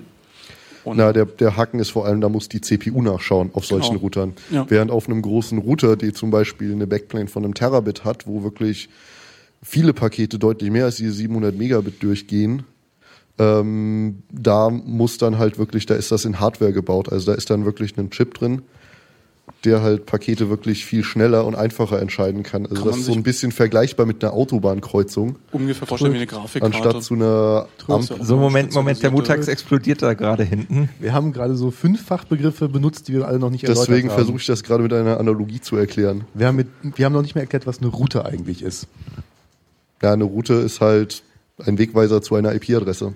Genau, ich habe also ein, eine IP-Adresse existiert nicht alleine, sondern die ist Teil eines Netzwerkes. Von zu Hause kennt man dann sowas wie 192.168.1.0 und dann steht dahinter sowas wie 1 slash 24. Das heißt, ich habe 24 Bit von dieser Zahl, die das ist. Und darüber kann ich dann eben sagen, wohin Daten geschickt werden sollen. Und diese Router announcen eben, dieses, dieser Netzbereich ist bei mir. Das ist eine Route. Okay. Das ist der eine Punkt. Äh, Backplane hatten wir gerade eben. Das ist das in einem, in einem Router, was die verschiedenen Anschlüsse miteinander verbindet und wo wirklich die Daten drüber gehen. Und wenn die halt langsam ist, dann kann der Router auch nicht so viel Daten transportieren. Das heißt, das ist dann schon wieder spezielle Hardware. Die Na, um den so Analogie nicht vielleicht findet. fertig Genau. zu machen, um das Ganze auch verständlich zu haben. Also man kann halt zum Beispiel sagen, es kreuzen sich zwei Straßen. Und wenn sich zwei Straßen kreuzen, kann man da halt so eine Ampel hinstellen, die jetzt einfach mal die CPU signalisiert. Da kann man auch links, rechts, geradeaus fahren. Allerdings muss man halt immer warten und sich genau einordnen. Während so eine Autobahnkreuzung, da macht man dieses Einordnen halt über so einen Kilometer und nimmt dann halt die Kurve auch bei 120 km/h. Und so ähnlich ist, wenn man dieses Routing in Hardware macht. Da kann halt dann wirklich ein spezieller Chip so ein Paket lesen und weiß dann, wo das hin muss, ohne da jetzt jedes Mal relativ viel Rechenaufwand reinzustecken, sondern der macht das einfach nebenher und da kann dann einfach viel mehr an Datenverkehr durchgehen. Da hast du dann auch nicht zwei, drei, vier Spuren, sondern die laufen übereinander und untereinander und äh, überhaupt. Und ähm, letztendlich Datenverkehr austauschen, schön, schön und gut innerhalb eines Rechenzentrums. Ähm, zwischen Rechenzentren miete ich mir dann immer selber eine, eine Faser, lege ich selber eine Faser, was mache ich da, um sowohl innerhalb des Rechenzentrums als auch irgendwie zwischen den Rechenzentren kommunizieren zu können? Was, was, was macht man da üblicherweise? Also zwischen deinen Rechenzentren kommt halt ganz drauf an, wo deine Rechenzentren zum Beispiel stehen. Mhm. So zum Beispiel in der Stadt, wenn das jetzt in Berlin ist und du willst vom Rechenzentrum A zum Rechenzentrum B in Berlin, da sind dann vielleicht fünf Kilometer Luftlinie dazwischen. Da mietet man dann sich wirklich tatsächlich so eine Glasfaser mit also ein Pärchen so richtig. Das ist dann komplett leer. Du und kannst auf der einen Seite reinleuchten und auf der anderen Seite leuchtet wieder, wieder raus. Genau. Und da kümmert mhm. so ziemlich keinen drum, was du machst. Da kannst du meinetwegen auch SPDIF drüber fahren und halt deine Boxen ansteuern. Stopp, stopp, stopp. SPDIF ist Digital so Audio. Audio. Digital Audio mhm. mit einem Laserpointer über Plastikkabel in der Regel. Das kann man da auch drüber fahren. Aber du kannst halt auch ähm, ganz, ganz viele Daten darüber machen, so dass wir über Terabit reden plötzlich. Und äh, das ist halt so im Idealfall, was man in der Stadt macht. Und ähm, jetzt so eine einzelne Faser über die übers Land zu verlegen, wo wir dann so über 400, 500 Kilometer Strecke reden, ist dann halt natürlich sehr viel aufwendiger. Und da kommen dann halt auch ganz andere Dinge rein, weswegen man dann sogenannte Wellenlängen mietet. Und äh, ich wollte gerade schon fragen, weil du da sagst Terabits über Faser. Ich genau. kenne gar kein Interface, über das man ein Terabit bekommt. Dann das ist doch alles doch mal die IEEE Working Group, da gibt's das schon. Nein. So, stopp, stopp, stopp, stopp, stopp. Ey, ey, ey, nee, also nicht, diese, nicht, nicht dissen hier. nee, die Wellenlängen sind tatsächlich das, was man auf der Langstrecke macht, aber das macht man natürlich auch in der Metro, also in der Stadt sozusagen, weil eine Faser kann halt ein Signal übertragen. Aber man will halt viel mehr darüber machen, weil das jetzt eine ganze Verschwendung ist, weil zum Beispiel ein Signal ist ein Gigabit. Und für jedes Gigabit sich eine Glasfaser zu mieten, das wird dann relativ teuer und dann müssten ja viel mehr Glasfasern gebaut werden. Das heißt, ganz, ganz, ganz kurz. Farben. Genau, ganz kurz. Das heißt, es gibt zwei Spielweisen. Ich kann genau entweder ähm, eine, eine Farbe, das heißt einen, einen, einen Wellenlängenbereich nehmen. Man kann also so, ein, so, ein, so eine Faser mit mehreren Wellenlängen gleichzeitig bespielen, wie Licht halt so ist, richtig? Genau, das ist dann ähm, mhm. einfach eine Art von Multiplexing, sogenanntes mhm. Wave Division Multiplexing, was halt am Ende ist da ein kleiner Prisma drin, der weiß, dass halt gewisse Wellenlängen, Farben, also Farben wirklich nennt man das halt auch so in der Regel eine Colored Wave, Colored mhm. Optic, ähm, dass halt diese Farbe auf den Port 1 muss und die andere Farbe auf den Port 2. Und dann hat man zwei so Geräte an beiden, an jedem Ende, also ein Gerät pro Ende. Mhm. Und dann schickt man zum Beispiel auf Port 1 eine bestimmte Farbe rein und die kommt am anderen Seite an Port 1 raus. Und dann gibt's halt die Geräte, die haben halt nicht nur ein Port, sondern 48 Ports oder 96 Ports. Sprich, man kann da, da zum Beispiel 48 verschiedene Farben drauf machen, die am anderen Ende 48 mal rausfallen. Und so kann man halt relativ hohe Kapazitäten über eine wirkliche Glasfaser dann erreichen. Mit anderen Worten, eine, eine Glasfaser, die ich komplett selber bespielen kann, ist entweder nicht möglich oder geht in Richtung unbezahlbar, wenn man sie nicht selber besitzt. Das kommt, kommt auf an, die Länge an. Also zum Beispiel in der Stadt machst du das in der Regel selbst, da kostet sowas ein Tausender, 1500 im Monat, wenn man da jetzt so die erste Mal kauft und ähm, auf einer Strecke wie von Berlin nach Frankfurt reden wir da plötzlich über so 20, 30.000 bis Monat, über einen Monat. Und ähm, wenn du dann tatsächlich so von Europa nach Amerika willst, dann musst du da wahrscheinlich ganz am Anfang mehrere Millionen reinwerfen, damit du eine davon kriegen kannst und dann wird die mitgebaut beim nächsten Mal. Äh, wie komme ich nach Amerika? Also genau. da ist jetzt relativ wenig Land zwischen Europa und Amerika. Genau, da liegen halt auch wieder Glasfasern. Die sind eigentlich genau die gleichen, wie sie auch hier in der Stadt liegen. Mhm. Nur, dass die halt ein bisschen besser verpackt sind. Da ist dann halt ähm, ja diverse Schutzmechanismen drin, damit, wenn das jetzt irgendwie zehn Jahre über einen Stein scheuert, nicht gleich ein Loch drin ist. Also hat man da so einen dicken Stahlmantel drum. Und dann hat man halt auch wieder so relativ wenige Paare, aber tatsächlich dann sind da so zwölf Paare zum Beispiel drin und die sind dann halt 5000 Kilometer lang. Was kann ich dann darüber fahren, über, über eine dieser, dieser Paare? Das ist halt dann wieder eine Frage, was du an diesem Multiplexing-Equipment da reinsteckst. Also es gibt welche, da wird halt kaum was drüber gemacht. Wenig, ja, es ist tatsächlich wenig, aber mit aktuellem Multiplexing kriegt man da halt mehrere Terabit ohne Probleme drauf. Und ähm, da werden halt die Geräte einfach teurer, aber dafür hast du halt viel genauere Laser, die, wo man viel mehr Laser viel enger aneinander auf äh, viel weniger Bandbreite packen kann und dadurch ist halt, kann man halt dann mal eben einen Terabit ähm, da drauf packen. Aber das kostet halt deutlich mehr, deswegen macht man das in der Stadt nicht, weil da ist die Faser wiederum günstiger. Mit anderen Worten, wenn ich, äh, wenn es teuer ist, dickere, äh, dickere Leitungen zu legen, dann ist es billiger, einen dicken Kompressor an beide Seiten zu packen, die da ordentlich Daten durchjagen. Um das mal so ganz grob zu übersetzen. Genau, da spielt nur ein anderer Punkt rein. Also zum ja. Beispiel in der Stadt kommst du halt einfach so aus, da ist ein Laser stark genug. Aber bei 5000 Kilometern reicht jetzt so ein Laser halt nicht aus. Aha, okay. Also nimmst du diesen Mantel, da ist ja Metall drin, den du zur, Schüt äh, zur Schirmung, oder nicht zur Schirmung, sondern einfach zum Schutz vor der Umwelt benutzt. Und dann packst du einfach Strom da drauf. Und dann hast du alle 100 oder 200, 300 Kilometer einen Verstärker drinne. Und ähm, wenn du dann halt einfach mal 1000 Fasern reinmachst, musst du da halt 1000 mal verstärken. Mhm. Und dann brauchst du halt viel mehr Strom und äh, das macht das Ganze halt und auch Platz. Und mhm. Das macht das Ganze dann schwierig, weswegen man sich in der Regel auf irgendwie so kleine Faseranzahlen beschränkt, weil das kann man ohne Probleme vom Land aus auf das Kabel speisen und dann hängt da halt irgendwie 20, 30 Repeater auf dem Kabel und die funktionieren dann alle noch und die sind dann auch nicht so riesig groß weil man einfach für 12 Fasern nicht so viel Platz braucht und auch nicht so viel Strom. Das heißt, ähm drum landen so Fasern, wenn sie an der Küste entlang gehen, auch öfters mal an. Zum einen, um da abzugreifen, also um einzelne Fasern aus dem Bündel rauszunehmen, um Teilstücke von dieser mhm. Faser zu benutzen, als auch zum Wiederauftanken. Ja, dann, das heißt, äh, See, Seekabel sind nichts anderes als ein, als ein sehr spezieller Spezialfall der ganz normalen der ganz normalen Faser.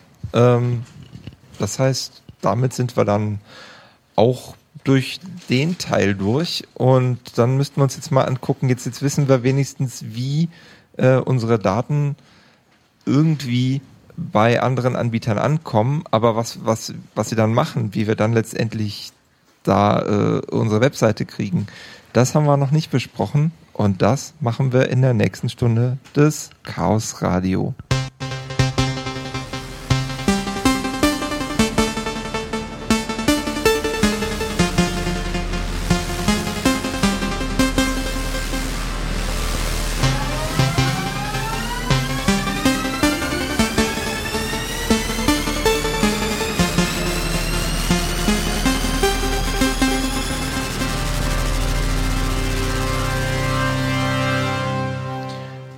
Und wir sind zurück im Chaos Radio. Die letzte Stunde von Zweien. Äh, zu Gast äh, sind äh, die Herren Kai. Hallo. Nibbler. Hallo. Und Mutax. Hallo.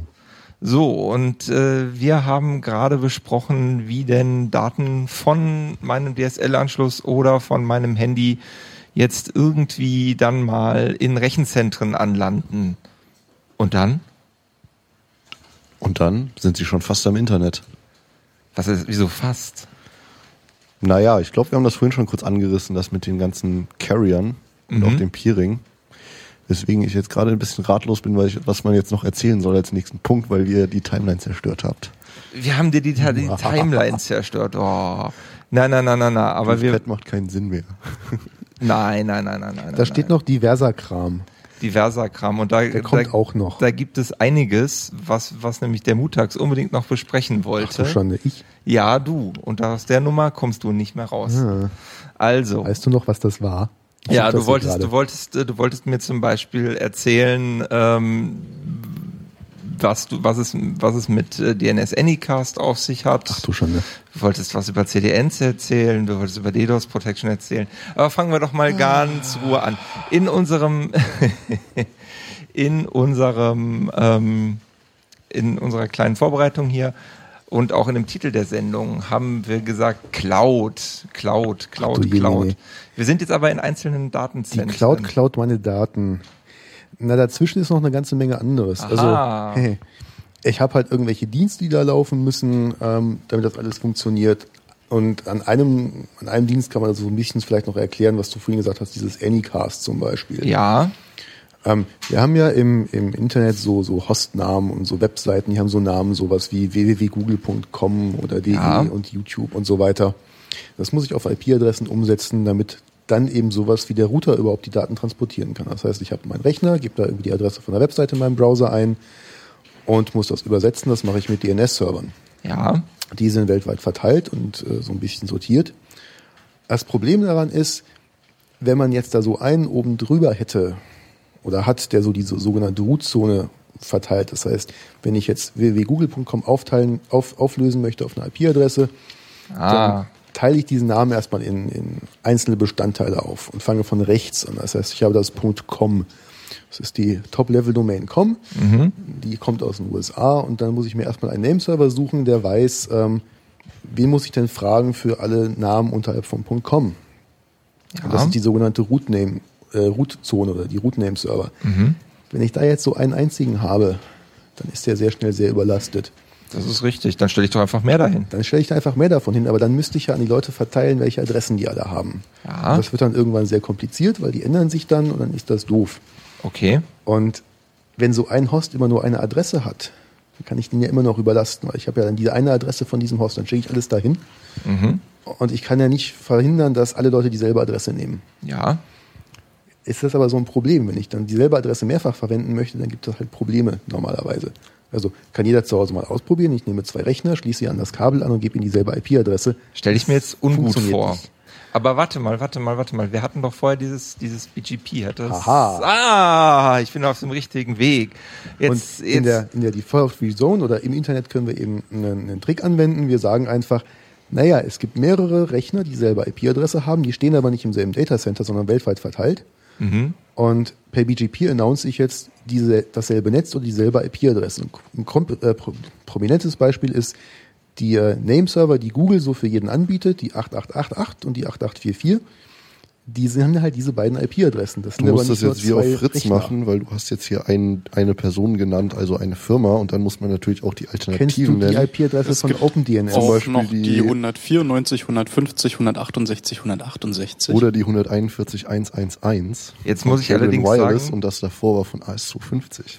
Und dann muss gibt es ich- auch noch DNS-Cache Berlin CCC.de. ich muss jetzt aber die sagen, IP-Adresse dafür könnt ihr euch im DNS abholen. Ich muss trotzdem sagen, sorry Leute, So. die 8888 kann ich mir deutlich besser merken. Aber bei so Google kriegt dich. Google. Genau. So Ja, Google. ja, ich gebe zu, ich gebe zu, Convenience, sie kriegen mich, sie kriegen mich. So, was, Dafür habe ich kein Gmail. So, aber Google Mail. doesn't matter. Okay. Ähm, also, wir haben eine IP-Adresse, äh, ABCD, die oder AAA, äh, 888, ach egal. Ja. Und ich habe jetzt mehrere BGP-Router, die diese IP-Adresse oder dieses Netzwerk announcen. Das heißt, die sagen alle, hier bei mir kriegst du diese IP-Adresse oder hier, hier bitte die Daten hinschicken. Wir haben vorhin so ganz kurz am Rande erwähnt, wenn ich jetzt so einen BGP-Router betreibe und dann da ganz viele Routen announced bekomme, entscheide ich unter anderem anhand der AS-Fahrtlänge, das heißt anhand der Anzahl an verschiedenen AS, die dazwischen sind bis zum Ziel, wohin ich die Daten schicke. Und normalerweise bevorzuge ich den Pfad, der am kürzesten ist, weil das geht meistens am schnellsten, der ist am nächsten dabei, netzwerktopologisch betrachtet. Wenn ich jetzt aus verschiedenen Richtungen dieselbe IP-Adresse announced bekomme, was im Normalfall ja auch der Fall ist, wir haben ja vorhin gesagt, ich habe ich hab mein Netzwerk und ich habe mehrere Uplink-Provider, ich, ich peere also an mehreren Stellen, da announce ich ja auch in jede Richtung dieselben IP-Adressen, weil ich möchte ja von überall die Daten bekommen. Das heißt, es ist der Normalfall, dass ich immer mehrere Ziele, äh, mehrere Wege zum Ziel sehe. Und das macht man sich jetzt dazu zum, zur Nutze, indem ich halt sage, naja, das muss nicht dasselbe Ziel sein. Ich habe verschiedene Stellen, die dieselbe IP-Adresse announcen und die, die am nächsten bei mir dabei ist, die bekommt eben den Traffic und kann mir auch antworten, weil meine Das heißt- IP-Adresse ist ja eindeutig. Nochmal ein Versuch, da einen Vergleich zu ziehen. Das heißt, das ist so ein bisschen wie stille Post aus verschiedenen Richtungen und da, wo Das, es am- das ist so ein bisschen wie, wenden Sie sich an die nächste Polizeidienststelle. Okay. Da ist ja auch nicht gesagt, welche, sondern heißt nur, wenden Sie sich an die nächste Sch- Und Dienststelle. dann, dann wählst du die 112 und dann kommst du bei deiner nächsten Einsatzleitstelle raus. Mhm. Das heißt, äh, jedes Mal, wenn ich den Google DNS-Server anrufe, ist das so ein bisschen so, als wenn ich die Polizei anrufe. Äh, kommen dann zu dir nach Hause. und Nicht alles, was hinkt, ist ein Vergleich. Das stimmt.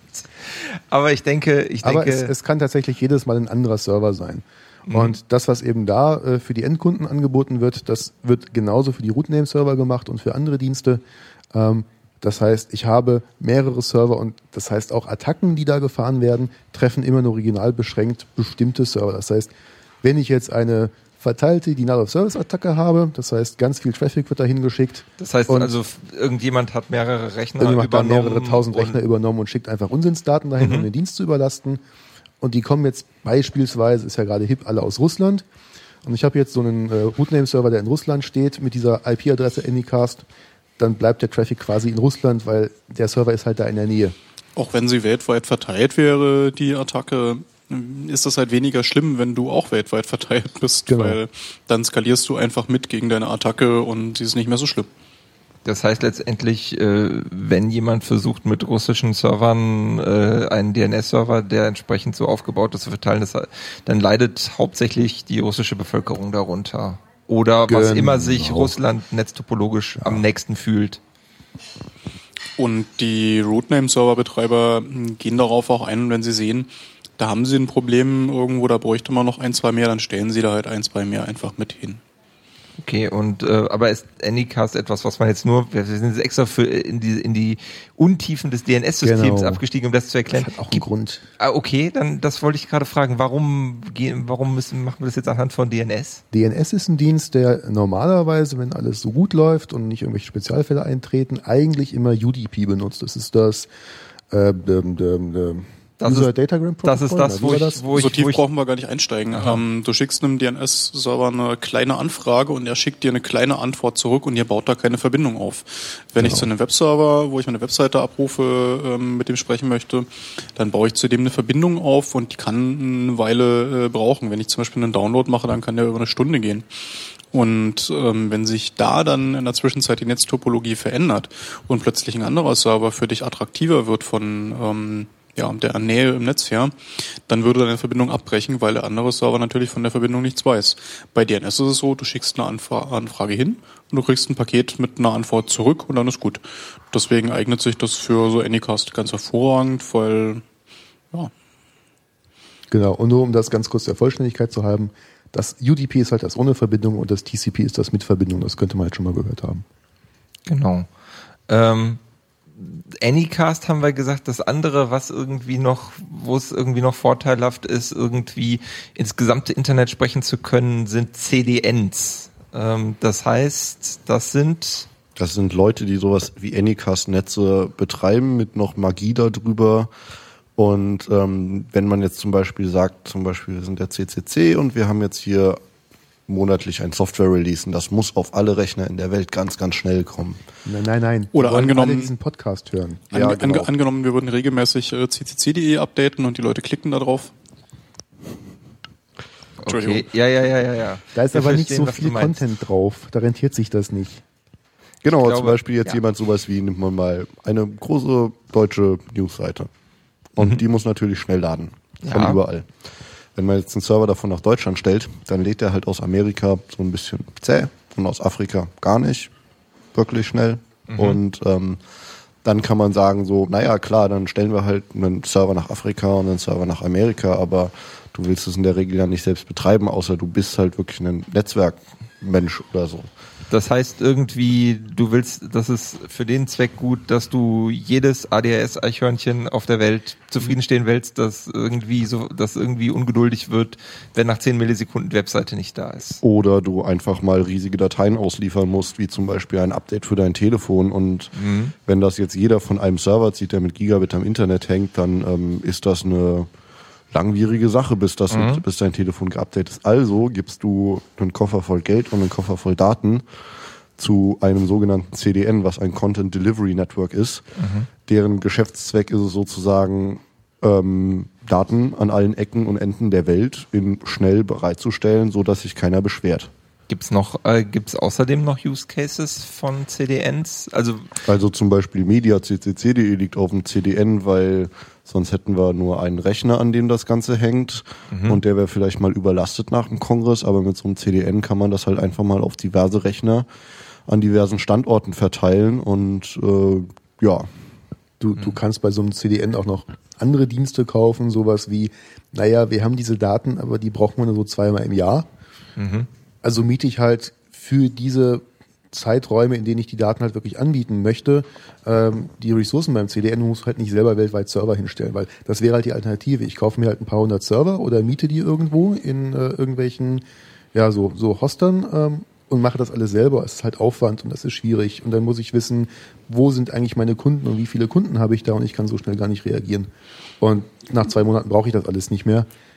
Ist halt einfacher, dann da jemanden zu beauftragen, der sich damit auskennt. Das heißt, wenn ich irgendwie temporär skalieren muss, ist das ein, eine Möglichkeit, jetzt nicht eigene Hardware anzuschaffen, sondern einfach mal kurzfristig zu sagen, hier, mein Download-Server, der schafft das eigentlich äh, die Genau. meiste Zeit, aber jetzt in den zwei Wochen ist irgendwie, äh, schaffe ich das nicht alleine. Ich habe jetzt hier eine super tolle neue App gebaut und die wird jetzt irgendwie auf allen Newsportalen äh, nächste Woche irgendwie gehypt oder nächsten Monat. Vielleicht bereite ich mich da schon mal drauf vor und kaufe dann für diesen einen Monat da so ein bisschen Ressourcen bei so einem CDN. Und es gibt dann auch den Fall, dass man eben ein, ein Businessmodell hat, was einfach mit vielen Usern klarkommen muss, wie soziale Netzwerke und so weiter. Da lohnt sich dann tatsächlich selber so ein CDN zu bauen und weltweit zu verteilen. Das heißt, äh, sowas wie ein Facebook betreibt sein CDN auch durchaus selber. Genau. Teilweise. Ähm, was, sind, denn- Teilweise. was, sind, denn- was sind denn so der, äh, was, was sind denn so CDN-Anbieter? Kennt man die so normalerweise oder Na, die sind kennt die eher man im Hintergrund? vielleicht, wenn man in seinem Browser oben mal ganz aufmerksam in die Adressleiste geguckt hat. Weil manchmal sieht man dann tatsächlich, dass der Content, den man da guckt, nicht mehr von der eigentlichen Seite kommt, sondern dass zum Beispiel ein Download-Link von irgendeinem dieser CDN-Betreiber eben kommt. Oder dass das Weiße Haus bei Akamai liegt, glaube ich. Ne, Also die, die Webseite vom Weißen Haus liegt halt auch in so einem CDN mit drin. Und wenn man dann so die HTTPS-Verbindung aufbaut, poppt dann da plötzlich ein komischer Name im Zertifikat auf. Mhm. Ähm, hosten unsere öffentlich-rechtlichen eigentlich zum Beispiel selber oder lassen die das auch machen? Wisst ihr das? Teils, teils. Also ich glaube, Bundestag zum Beispiel liegt halt, glaube ich, auch gerade auf einem CDN. Bundestag liegt gerade auf einem CDN, aber öffentlich-rechtliche waren jetzt die so ZDF, Ich ARD glaube, und sowas ZDF, gemeint, die ne? Mediathek. Mediathek liegt definitiv auf dem CDN. Ja, das hat, hat aber für die eine Firma selber gebaut, glaube ich. Ja, Und das, war ein custom das, geklöppeltes. das Problem oder die Sache bei einer Mediathek für öffentlich-rechtliche in Deutschland ist auch, dass deine Zielgruppe nicht geodivers ist, sondern dass die Zielgruppe halt in Deutschland ist. Und da reicht's aus, wenn man eben in Europa ein paar Server stehen hat. Während wenn du jetzt sowas wie bundestag.de oder so hast, dann Also Ja. Bundestag.de nimmt es wahrscheinlich zum Beispiel aus einem anderen Grund. Also CDNs ist halt der eine Punkt, du willst halt Daten schnell liefern, aber ein CDN ist auch zum Beispiel ein super Ding, äh, um sich hinter zu verstecken, weil wenn jetzt mein Server platt gemacht wird mit einer Attacke, naja, dann soll äh, die das mal bitte beim CDN versuchen, was ein paar tausend Server hat. Das ist genau das Ding. Also ein CDN ist dafür da, wie du schon sagst, Daten schnell auszuliefern und ähm, so eine normale Denial-of-Service-Attacke zum Beispiel, also wo der Angreifer es darauf ansetzt, den Server durch Anfragen zu überlasten, funktioniert genauso, dass da viele Anfragen gestellt werden, wenn man dann so ein CDN hat, was einfach viele Anfragen beantworten kann. Ist das eine Verschwörungstheorie, wenn ich sage, dass sich, dass man sich so ein, so ein, so ein Business Case für ein CDN auch äh, gut selber nicht, bauen kann? Das nennt sich nicht Verschwörung, sondern Vertrieb. Also das ist tatsächlich so, so schöne, schöne Webseite, die sie da haben. Wäre doch schade, wenn der Naja, auf der anderen Richtung gibt's das Geschäftsmodell halt gerade sehr aktiv. Das heißt, ähm, ich habe halt so meinen Webshop oder sowas, bin irgendwie so, vielleicht jetzt auch nicht so ein ganz großes Unternehmen, das so viel Geld hat, so selber so ein, so ein äh, Anbieter, so ein CDN-Anbieter zu beauftragen. Nehmen wir mal an, ich bin da irgendwie so mein, mein Webshop, der gerade so gut läuft und dann kriege ich halt so eine E-Mail so, hm, wir machen jetzt mal für eine Stunde übrigens gleich der Webshop platt und äh, wir zeigen dir, dass das geht und wenn du uns jetzt nicht Geld überweist, mehr oder weniger regelmäßig, machen wir das halt jetzt auch häufiger. Und ähm, du kriegst halt dann so eine Denial-of-Service-Attacke, die läuft dann irgendwie 10 Minuten bis eine Stunde oder so. Du kriegst Panik, weil es funktioniert nichts mehr. Dann liest du diese E-Mail und hast halt einen ganz klassischen Erpressungsfall. Ähm, Und dann habe ich letztendlich die Wahl, zahle ich oder nehme ich für möglicherweise etwas weniger Geld die Dienste von so einem CDN in Anspruch. das, das Problem, hört, hört man mich noch? Ja, ja. Das Problem an dem äh, zahle ich, ähm, ist halt, das hört halt dann nicht auf, wie das bei Erpressung so üblich ist. Weil das hat einmal funktioniert, warum soll es nicht zweimal funktionieren? Oder dreimal oder fünfmal? Mit Mengenrabatt. Genau. Mm, Das heißt, wir haben gelernt, es gibt äh, sehr, sehr viele Anwendungsfälle für CDNs und im Endeffekt äh, ist es alles nur dazu da, dass ich, wenn ich zu Hause hinter meinem kleinen DSL-Router sitze, mit dem wir vor äh, etwas mehr als ein, einer Viertelstunde angefangen haben, irgendwie zuverlässig irgendwie YouTube gucken kann. Genau, das, das ist allerdings jetzt auch nochmal ein anderer Spezialfall. Ähm, es gibt nicht nur diese ja, statischen CDNs, wo ich dann sage, ich habe hier mein, mein, mein Content, ich gebe dir eine Festplatte oder ich kopiere den da auf einen Server bei dir. Ähm, es gibt auch noch diese dynamischen Sachen, ähm, wie gerade eben hast du YouTube angesprochen, das macht. Ähm, YouTube gehört ja zu Google und die haben dann Google Caches, die durchaus auch mal bei einem Provider stehen. Ja, also ich habe also eine Bewegung, die immer näher zum Endkunden geht. Wir hatten vorher gesagt, ich habe das CDN, ähm, weil es mir nichts viel bringt, einen Server nur in Deutschland zu haben, ähm, wenn das aus den USA abgerufen wird. Also habe ich das CDN mit den Servern, die auch in den USA stehen. Und der nächste Schritt ist eben, ich stelle diese Zwischenspeicher, diese Caches eben direkt in das Provider-Netzwerk, in den Backbone von meinem ISP, wo die ganzen Endkunden dran sind. Machen die großen CDNs tatsächlich auch. Genau. Das da, heißt, darauf so. wollte ich halt genau raus. Ich dachte, es ginge immer nur darum, äh, ne, ein gutes Peering mit, also eine, eine gute Naja, das Verbindung mit beste, denen zu das haben. beste Peering ist, wenn du das Ding den Leuten in die eigene Hütte stellst. Gut, das stimmt natürlich. Also wenn du zum Beispiel in Deutschland was betreibst und du hast so CDNs und dann hast du halt nicht nur ein Gigabit, sondern so 200 Gigabit zu dem CDN und ähm, wie so jetzt den gesamten Traffic erstmal nach Frankfurt und Düsseldorf transportieren, wenn du auch jeweils 20 Gigabit in jeder kleinen Stadt haben kannst, wo du ein bisschen mehr Technik hast. Also ich äh, hätte jetzt tatsächlich gedacht, dass ähm, so, dass der Traffic, der so ausgeliefert wird, so divers ist, äh, dass sich so ein lokaler Cache mit begrenztem Ja, so- Speicher so nicht, divers nicht ist lohnt. das gar nicht. Ja, Also ist das es wirklich ist so, halt dass alle Leute nur Cat-Content gucken Nee, und immer nur aber das, das- eine Video? Das ist die Magie. Das ist halt die Magie, die ich halt am Anfang erwähnte, weil da, also wenn, wenn man halt einfach sagen könnte, hier sind Daten und verteil mal, dann wird das halt jeder machen.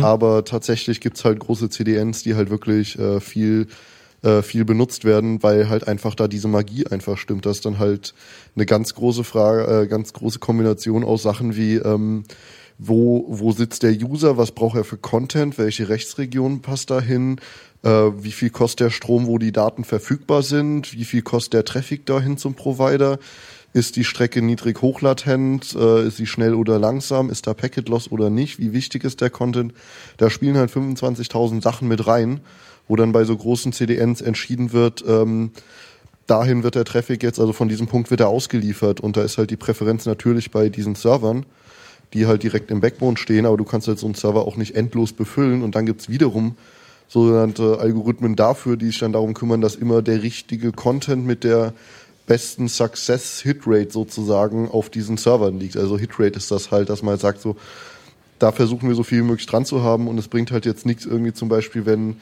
ähm, in Deutschland ein, ähm, ja, ein Apple-Update released wird, dann muss das Apple-Update halt auf den Servern gerade liegen an dem Moment und das Microsoft-Update von vor einer Woche ist dann halt weniger interessant oder halt andersrum, beziehungsweise einen, einen weiß nicht, wenn die Queen spricht, ist das jetzt für Deutschland weniger interessant, also muss man das jetzt nicht unbedingt so auf deutschen Servern abwickeln, aber dafür richtig viel auf englischen Servern. Das Ganze wird dann noch komplexer, wenn du eine bestimmte Dienstgüte zusichern möchtest für einen Download zum Beispiel. Da bringt es dir dann wenig, wenn du alle Teilnehmer auf den jeweils lokalen äh, Node legst. Wenn das ein längerer Download ist, dann kannst du sagen, okay, wenn der zu so und so voll ist, dann geht zum zweitschlechteren, weil der immer noch eine höhere Datenrate liefert als der erste. Also da steckt ganz viel, ähm, ja, Naja, den und- Content und die User kennen und sein Netz kennen und das in Korrelation setzen. Das ist deren Okay, zwei, zwei Fragen. Erstens, möchte man überhaupt noch größere Dienste ohne ein CDN betreiben?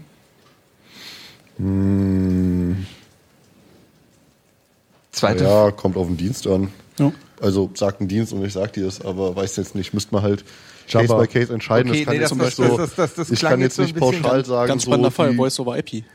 Ja, Das kannst du nicht in CDN ja, absolut, weil das eine 1 zu 1 Verbindung ist. Ähm, nee, aber das, das klingt jetzt so, als wenn ich quasi in, in so einer Broadcast-Situation bin. Das heißt, ich zu, zum Rest der Welt, was ja eigentlich, ich, ich denke mal, bei den meisten Diensten der Normalfall ist, ähm, und irgendwie eine gewisse Wichtigkeit erreicht habe, dass ich dann eigentlich um so ein CDN nicht drumherum komme.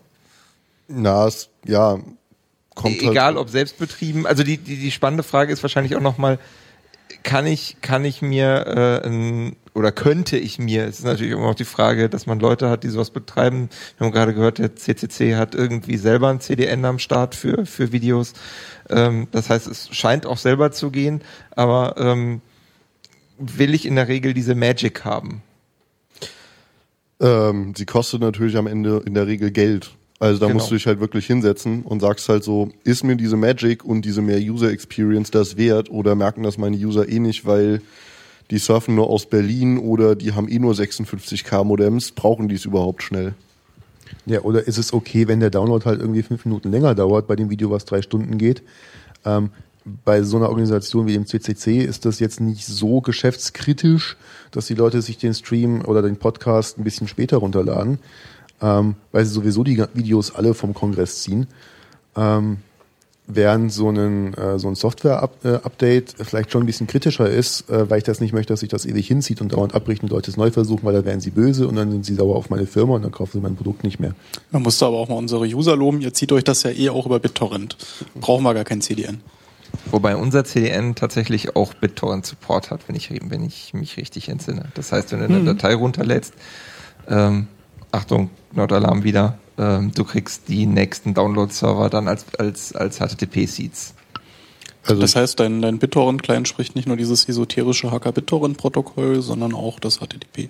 Genau, und dann kannst du dir quasi, solange über BitTorrent tote Hose ist, das ist ja gerade am Anfang immer der Fall, wenn, wenn wir jetzt zum Beispiel hier gleich fertig sind, oh, plus die Zeit, die wir brauchen, um die Sendung hier zu schneiden, ähm, dann, damit die ersten dann quasi trotzdem ganz schnell runterladen können, auch wenn noch niemand anders äh, da per BitTorrent Sachen raushaut, äh, können sie halt immer noch ihre nächsten Download-Server mit reinnehmen. Das ist eigentlich eine ziemlich coole Lösung. So, jetzt haben wir also gesprochen, wie wir skalieren können, wenn wir Daten verteilen wollen. Aber jetzt habe ich eigentlich noch mal kurz eine Frage dazu, die kommt ah. aus dem Publikum mehr oder weniger. Aha. Ich weiß jetzt nicht, ob die zu nerdig ist, aber zum Beispiel, man hat ja zum Beispiel so eine Webseite, wo zum Beispiel Webmail liegt oder ein Webshop. Und da ist ja immer dieses HTTPS und so ein grünes Schlüsselding davor. Ja. Und ähm, will man dann diesen Private Key, also sozusagen deinen Schlüssel, um das ganze Krypto aufzumachen, will man den dann so auf 1000 Servern in der Welt bei einem Drittanbieter liegen haben? Das ist eine hervorragende Frage. Will man eigentlich nicht. Aber das Weiße Haus macht das. Die vertrauen der Akamai. Ähm, wenn ich, wenn ich jetzt so einen CDN habe, was nur Daten verteilt, dann komme ich da so ein bisschen drum rum, weil der Download-Server hat eine andere URL, die kann ein eigenes Zertifikat haben mit einem eigenen Key, hat mit meiner Webseite nicht viel zu tun. Der Webshop wird ja meistens auch irgendwie eine zentrale Instanz haben, weil äh, das auf ein CDN zu packen ist jetzt nicht so trivial, weil dann landen Leute dann auf einem anderen Server und das ist dann doof und dann habe ich keine zentrale Buchhaltung und das geht alles kaputt. Das heißt, da hat man sowieso andere Maßnahmen davor. Ähm, und ich glaube, Nibbler explodiert hier gleich. Du hast, da grade, ich esse noch Keks. du hast da gerade eben ganz, ganz viel geschüttelt und äh, das war das Keks zu sagen. Da hatte ich zum Glück den Keks noch im Mund. Also. Alles okay. Ansonsten ist das natürlich ein Problem. Ich kann natürlich verschiedene Zertifikate mit verschiedenen Keys haben. Das heißt, man kann dann immer nur die eine Verbindung aufmachen. Ähm, aber das ist natürlich dann eine starke oder eine, eine, Überlegung, die man sich machen muss. Und ich glaube, da gab es jetzt auch gerade Diskussion, dass ja Bundestag.de gerade hinter Cloudflare, glaube ich, ist. Das ist ein amerikanischer Anbieter äh, für so CDNs und DDoS Protection. Und wenn man da HTTPS drüber spricht, dann können die natürlich die Daten alle mitlesen. Klar. Cloudflare. Cloudflare, so heißt die Firma. Jetzt diffamieren unsere amerikanischen Freunde nicht so. Nee, das und jetzt müssen wir auch wieder andere Firmen nennen, weil es gibt halt auch noch andere CDNs. Wenn ja, ihr mal zu nach, nachsuchen wollt, was sie zum Beispiel machen. Limelight? Gibt's Limelight, Akamai, Cloudflare hatten wir jetzt. Wen haben wir noch? Ich glaube, ich sollte mehr kennen. Ja, ich sehe schon, Kai da sollte man zum, zum Neutralitätsbeauftragten benennen, definitiv. Edgecast, nee, ich mache nur das, was immer der, der Markus macht, weil der fällt dann ja auch ins Wort. Ja, ich, ja, ich, ich muss das hier nicht machen, weil wir senden hier nicht auf Fritz. Ja, aber dann ist der CCC wieder irgendwie befürwortend für andere und wir machen eine Empfehlung. Und ich bin Angestellter des Landes Berlin, ich muss darauf passen. Vorbildlich. Vor, vorbildlich. Ähm, ja, das heißt, jetzt haben wir einmal die CDNs durchgekaut. Na, aber es gibt ja noch was anderes. Aha, das wäre jetzt, jetzt meine Frage geöffnet. gewesen. Sind wir fertig? Du hattest ja früh mit der Cloud angefangen. Ich würde jetzt noch nicht CDNs direkt als Cloud bezeichnen, weil Cloud ist normalerweise so vom Verständnis her ein bisschen noch was anderes. Mhm. Was sind die Cloud? Die Cloud sind, sind, Computer von anderen Leuten. Ah. So, und äh, kleiner Vorschlag, wir spielen jetzt eine kleine Musik. Voll dafür. Und dann beschäftigen wir uns äh, zum einen noch damit, was eigentlich jetzt genau die Cloud sonst noch ist, außer CDNs. Und wir schauen mal nach, wenn das Internet wackelt, woran kann das eigentlich liegen? Das hören wir gleich.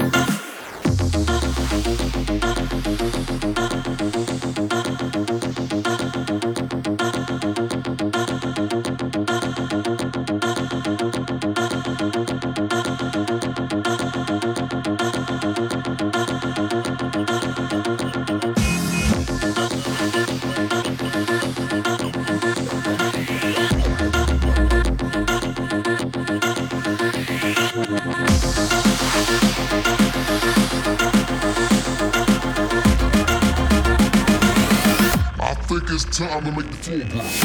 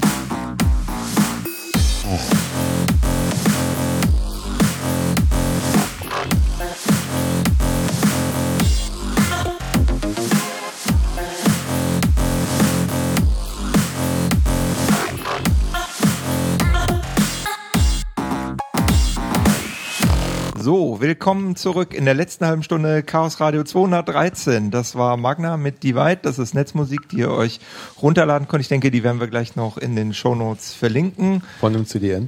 Von einem CDN vermutlich. Und der, der da reinquatscht, das ist der Mutax. Hallo. Dann haben wir noch den Nibbler Hallo. und den Kai. Hallo. So. Ich, ich unterbreche dich an der Stelle mal mit einem Ja. großartigen Witz. Oh Gott. An IPv4 address block walks into a bar. Give me a strong cider, please, because I'm exhausted. Die nächste halbe Stunde sollten wir mit einem Thema füllen können. Erklärt mal. Use more IPv6. Ich glaube auch. Use more nut. Leute, Carrier. Hallo, hallo, hallo, hallo. Hallo, hallo. Was habt ihr gegen 464 Xlat? Das ist total toll. ey, Wirksames. Geh sterben. Ich glaube, ich muss wieder den Markus holen. Ja, herzlich willkommen beim Chaos Radio. So, ähm, in, Burning Moderators since 1987. ich will hier raus. Kommst du nicht. Mist. Aber das Schöne ist ja, als Moderator kann ich euch verpflichten, Dinge zu erklären. Und der Montags, hat sich gerade eben bereit erklärt. Es hat aber wunderbar funktioniert. Wir haben anderthalb Stunden voll bekommen. So, und die letzte machen wir auch noch, weil der der erklärt uns jetzt, warum CDNs nicht alles sind, wenn wir von Cloud reden. So, bitte. Ja, Cloud sind ja wie gesagt anderer Leute's Computer. Und Ja. das sind jetzt nicht Kühlschränke. Gibt's auch schon ziemlich lange. Früher hat man das Mainframe genannt. Genau. Mainframe ist halt dann so der Zentralrechner und irgendwie gehen wir so langsam wieder in diese, in diese Richtung zurück. Wir haben jetzt so unsere kleinen Taschencomputer, die nur noch so ein Frontend mit einer App sind für einen Großrechner. Und ähm, das Problem ist, dass so ein einzelner Großrechner hinter nicht mehr reicht. Wir haben ja, vorhin hast du gesagt, irgendwie der Webshop im CDN, das funktioniert halt nicht so ganz, weil der Webshop ist halt eine aktive Anwendung. Und äh, wenn ich die verteile und die Leute dauernd auf einen anderen Server kommen, gehen halt Sachen kaputt. Das heißt, ich muss meine Anwendung halt so bauen, dass sie skaliert über mehrere Server hinweg. Dann habe ich aber auch wieder das Problem, naja, eigene Server kaufen ist halt doof, weil mein Webshop wird halt nicht 24 mal 7 immer komplett benutzt, weil ich habe halt irgendwie so Geschäftszeiten vielleicht. Ähm, vielleicht Ladenöffnungszeit. Genau, vielleicht verkaufe ich ja auch irgendwie erotischen Inhalt, dann darf ich das erst ab 22 Uhr in Deutschland machen. Dann brauche ich tagsüber den Webshop ja gar nicht. Und ähm, so habe ich halt verschiedene Lastkurven auf meinen, auf meinen Servern drauf. Und immer für die maximale Last alle Ressourcen bereitzuhalten, ist halt auf Dauer relativ teuer. Das braucht Strom, das braucht Platz. Und ähm, im Zuge dieser ganzen Virtualisierungsgeschichten, die es in den letzten Jahren immer mehr gab, ähm, kam halt dann auch irgendwann sowas wie die Cloud. Und die Cloud ist halt ganz wolkig, weil man kann da nicht durchgucken, man sieht ja nicht genau, was passiert, aber am Ende kommt da unten Wasser raus. Und ähm, man kann jetzt behaupten, na okay, das heißt, die Daten der anderen regnen also auf alle Leute, wenn die Cloud undicht ist, weil dann sind die halt Daten so verteilt überall. Das ist die eine Geschichte, aber eigentlich ist es so für mich als Anbieter relativ praktisch, weil ich bezahle eventuell so einen Cloud-Dienstleister nach, nach so einer Metrik wie, ich bezahle nur die CPU-Zeit, die ich wirklich brauche. Und wenn mein Webshop gerade nicht gebraucht wird, dann äh, ist da auch kein Server, der den irgendwie laufen lässt, weil ich habe einen physikalischen Rechner, auf dem ich dann hunderte virtuelle Maschinen habe und jede dieser Maschinen gehört dann irgendeinem anderen Kunden. Und damit kann ich halt sehr schnell skalieren, wenn ich plötzlich solche Load Peaks habe, wie zum Beispiel zu Silvester verschicken die Leute ganz, ganz viele SMS und dann brauche ich ganz viele Server irgendwie, die die SMS handeln. Den Rest des Jahres kann ich die aber benutzen, um meine Rechnungen zu schreiben und äh, andere Dinge zu tun, für die ich die ich vielleicht mehr brauchen kann. Und äh, dann komme ich eben in den Bereich dieser Cloud-Dienstleister und ähm, das ist äh, so für Startups auch eine schöne Möglichkeit natürlich. Ich habe dann irgendwie meine geile Applikation, so mein Cloud-Backup oder sowas. Und plötzlich werde ich dann von Kunden überrannt und brauche ganz viel Speicher und ganz viel Server. Und dann sind da plötzlich ganz viele in den USA neue Kunden von mir. Jetzt kann ich da aber nicht einfach so Server hinstellen, habe da auch keine Leute. Also klicke ich mir halt dann in irgendeinem Cloud-Provider meine virtuellen Maschinen zusammen und äh, sage halt, ich brauche jetzt noch 500 mehr, äh, weil ich habe plötzlich ganz viele Kunden dazu bekommen. Und wenn meine Applikation das kann, dann skaliert das vielleicht sogar auch. Mm, Aber eine Jetzt wirkliche, eine, eine wirkliche Garantie, da fange ich jetzt direkt mal an, eine wirkliche Garantie, dass da, also dass meine Daten irgendwie datenschutzrechtlich nicht sicher sind, das lassen wir mal ganz Das ist, völlig. das ist nochmal eine ganz andere Das, Sache. aber mal abgesehen davon, genau. Ähm, wie sicher kann ich denn überhaupt sein, dass äh, quasi der Teil meiner Maschine, auf den ich da zeitlich und auch sonst wie Zugriff habe, wirklich meiner ist und da, Nicht. Genau, nicht. Äh, man kann auch so schöne Kardinalsfehler machen. Es, es passiert ja ab und zu mal, dass so ein Cloud-Provider teilweise ausfällt. Und ähm, ich muss jetzt gerade wieder so ein konkretes Beispiel nehmen. Ähm, so Amazon, die EC2 Cloud, hat da verschiedene Verfügbarkeitszonen. Ich kann halt sagen, ähm, ich möchte irgendwie in Nordamerika verfügbar sein oder ich möchte auch in Europa Server haben oder in Asien oder sowas. Und ähm, vielleicht möchte ich auch Ausfallsicherheit haben. Die muss ich aber extra bezahlen und dazu buchen. Und wenn ich dann so eine Start-up-Firma bin, die äh, Herzpatienten überwacht und ihre Herzdaten aufbereitet, damit Ärzte darauf zugreifen können, ist es nicht so eine ganz gute Idee, wenn ich nur eine Verfügbarkeitszone buche und die dann ausfällt. Äh, wa- wa- wa- warte, warte, warte, da gibt es wirklich Leute, die Ja, wichtige medizinische Dienste auf Amazon laufen lassen? Amerika. Da Äh. geht das. Und der Arzt kann halt dann im Webinterface gucken, wie es seinen Patienten so geht und welche davon kurz vor einem Herzanfall stehen und kann dann da mal jemanden vorbeischicken oder gucken, wie es denen geht. Hoffentlich nur und der Arzt. Hoffentlich nur der Arzt, vielleicht auch nicht. Und der Admin von der E EC2. Ja, es ist ja alles, alles harmlos, weil man möchte ja, dass da jemand vorbeikommt, bevor der tot ist. Das Problem war halt nur, es gab dann so dieses Support-Forum und da hat dann jemand sehr, sehr aufgeregt drin geschrieben, ähm, könnt ihr das nicht machen, dass die Cloud-Plattform ganz schnell wieder da ist, weil wir wissen nicht, ob unsere Patienten noch leben. Ups. Ups. Ähm, gut, das Ist heißt, aber im Grunde dasselbe wie auch bei klassischer Rechenzentrumsplanung. Ähm, da hat man zwei Stromleitungen in seinen Rack rein, wenn man die Server nur an die eine anschließt. Oder die eine Hälfte an die eine, die andere Hälfte an die andere und nicht die zwei Netzteile, die da redundant im Server drin, eins links, eins rechts, äh, an die Stromleitungen. ja, also wann immer man Infrastruktur plant, sollte man sich halt mal angucken, das, worauf ich das baue, was Das- kann das leisten? Und dass das, was es leisten kann, mir genug für das, was ich an Dienst anbieten möchte. das heißt so, dass das Takeaway von, von dieser Sache ist, äh, ich muss Die Cloud ist unterscheiden, kein Wundermittel. dass das davon bin ich sowieso nicht ausgegangen, aber so die, die, die zwei wichtigen Sachen ist erstens, planen muss ich, egal ob ich Cloud mache oder nicht. Das ist einfach Adminpflicht, irgendwie meine Infrastruktur vorher sorgfältig zu planen, auch auf mögliche Ausfälle hin. Und das andere ist, äh, Datensicherheit in der Cloud ist äh, in mehrfacher Hinsicht ein Problem. Du hast da auch noch ein ganz, ganz schönes anderes Problem bei dieser ganzen Cloud. Ist auch schon vorgekommen. Es gibt dann da so Anbieter, die bieten dir ganz, ganz sicheres Hosting für Source Code oder für deine Daten an.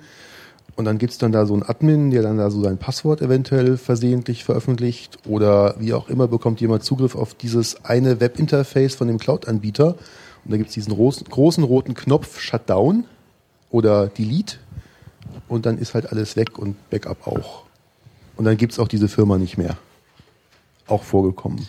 Also auch das, auch da, ähm, nur weil man irgendwas in die Cloud abgibt. Äh, In der Cloud kann ich die Sachen halt auch sehr, sehr schnell und effizient löschen. Das ist halt der Vorteil von Virtualisierung. äh, Im Gegensatz zu physikalischer Hardware. Da muss ich mit dem Hammer draufhauen oder auf jeden Server einzeln gehen. Und ich jetzt nicht so ein zentrales Konfigurationsmanagement habe. Also Bei der Cloud ist das halt ein Klick. Also im Zweifelsfall ist es dann auch nur für mich gelöscht und die falschen Leute können immer noch drauf zugreifen. Vielleicht. Gut. Um, um, umgekehrt möchtest du halt auch nicht, ähm, also, ähm, dass du da Daten hast und äh, wenn du sie löscht, sie als gelöscht markiert sind. Kommt auch vor. Kommt absolut bestimmt auch vor. Haben wir- Löschen setzt doch eh nur das Flag für Deleted auf True in der Datenbank, oder? Als gelöscht Hey, markiert. hey! So, haben wir es jetzt Alles alles. geht doch auch kein Undelete mehr. Bei Gmail kann ich meine Mails jetzt auch 15 Sekunden lang wieder zurückziehen. So, wer jetzt, wer jetzt weiter dumm dazwischen labert, darf die 15 nächste Sendung Sekunden. moderieren. So, Entschuldigung. haben wir noch irgendwas Wichtiges zur Cloud vergessen? Wahrscheinlich könnten wir da auch wieder ein ganzes Nach Thema der zu Cloud aufmachen. kommt der Fog. der was bitte? Der Fog Computing. der Nebel, das ist noch undurchsichtiger. Äh, kannst du das anreißen, ohne dass wir da wieder ein Das halbstündiges ist Segment ganz schön nach machen? Mist. Das ist Marketing von einem großen äh, deutschen äh, Telekom-Provider äh, oder so. Okay, ähm, dann, Telefonica. Nee, Dann- es gibt so Aufkleber, da steht das drauf. okay, dann lass uns da besser nicht genauer drauf Danke. eingehen. Ähm, Um, um das nochmal ganz kurz zusammenzufassen, wenn euch irgendjemand Wolken oder irgendwas anderes verkauft, fragt mal lieber nach, was er da wirklich bekommt. Genau. Also es ist ein, ein, ein, ein schwammiges Wort für ein nicht nicht greifbares, für ein nicht greifbares Produkt. Ähm, passt auf. So, dann ist natürlich noch die Frage, das Internet kann wackeln.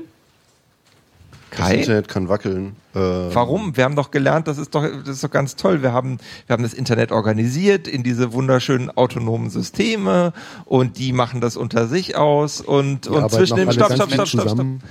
Und, und ich will nur mal rekapitulieren, was ich verstanden habe. Und dann müsst ihr mir erklären, warum das trotzdem kaputt gehen kann. Also, ich habe diese schönen autonomen Systeme. Innerhalb des autonomen Systems kann ein Anbieter, der dieses autonome System verwaltet, Mist bauen und untereinander wird, äh, wird halt, äh, erzählen die sich letztendlich nur, wer sie sind. Warum kann da jetzt was kaputt gehen? Na, da sind halt immer Menschen beteiligt und Menschen machen Fehler. Aha, und diese, diese Fehler können, also das, das mit dem Bagger hatten wir ja durchaus schon. Stromausfälle. also auch so eine. BGP-Session zum Beispiel, wo sich die Rechner gegenseitig miteinander unterhalten. Mhm. Weil ich glaube, du spielst auf einen ganz bestimmten Ausfall an. Äh, ja, dann, dann erzähl mir doch mal, was du Und glaubst, was zwar, ich meine. Das haben vielleicht Leute mitbekommen am 12.06. die kleine Outage mit Malaysia Telekom. Okay, warte mal, warte mal. Malaysia was klingt jetzt sehr interessiert weit mich weg, denn? ne? Was interessiert mich denn Malaysia? Ich bin doch hier und ich möchte irgendwie YouTube-Sachen gucken, die irgendwie in in den USA sind oder wie wir gelernt haben, möglicherweise auch direkt um die Ecke.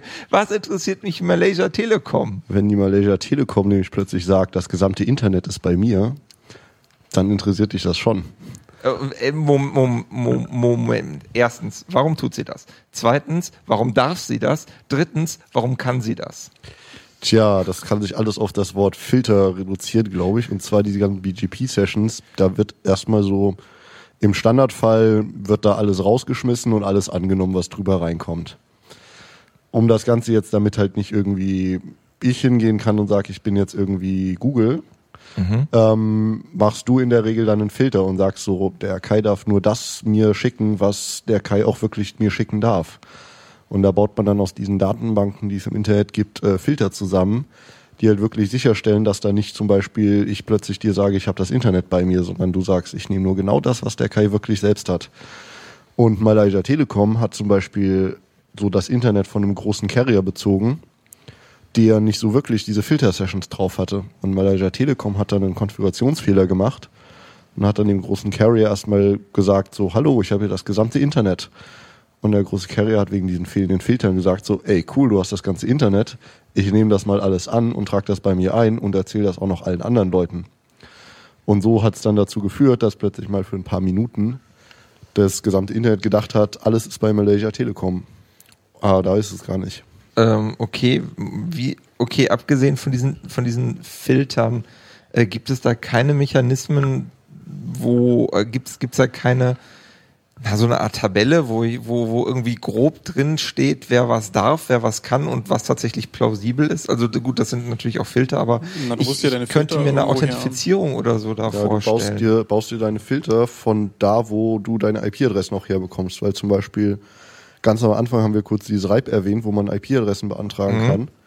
Und die sagen dann halt auch, wir geben jetzt diese IP-Adresse an dich zum Beispiel. Und dann tragen sie in eine Datenbank ein, dass du diese IP-Adresse benutzen darfst und du darfst auch anderen Leuten sagen, dass du sie benutzt. Und idealerweise aus dieser Datenbank, dieser großen Tabelle sozusagen, baut man dann diese Filter.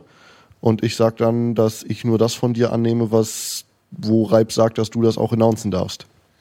Das gibt es beim Reib, gibt's, aber es scheint es nicht weltweit zu geben. Nee, das gibt's in ein paar Regionen, in ein paar Regionen nicht so wirklich. Aber es bringen halt die besten Filter nichts, wenn die Leute, die den Router administrieren, diese Filter nicht draufwerfen und das nicht checken, was sie annehmen.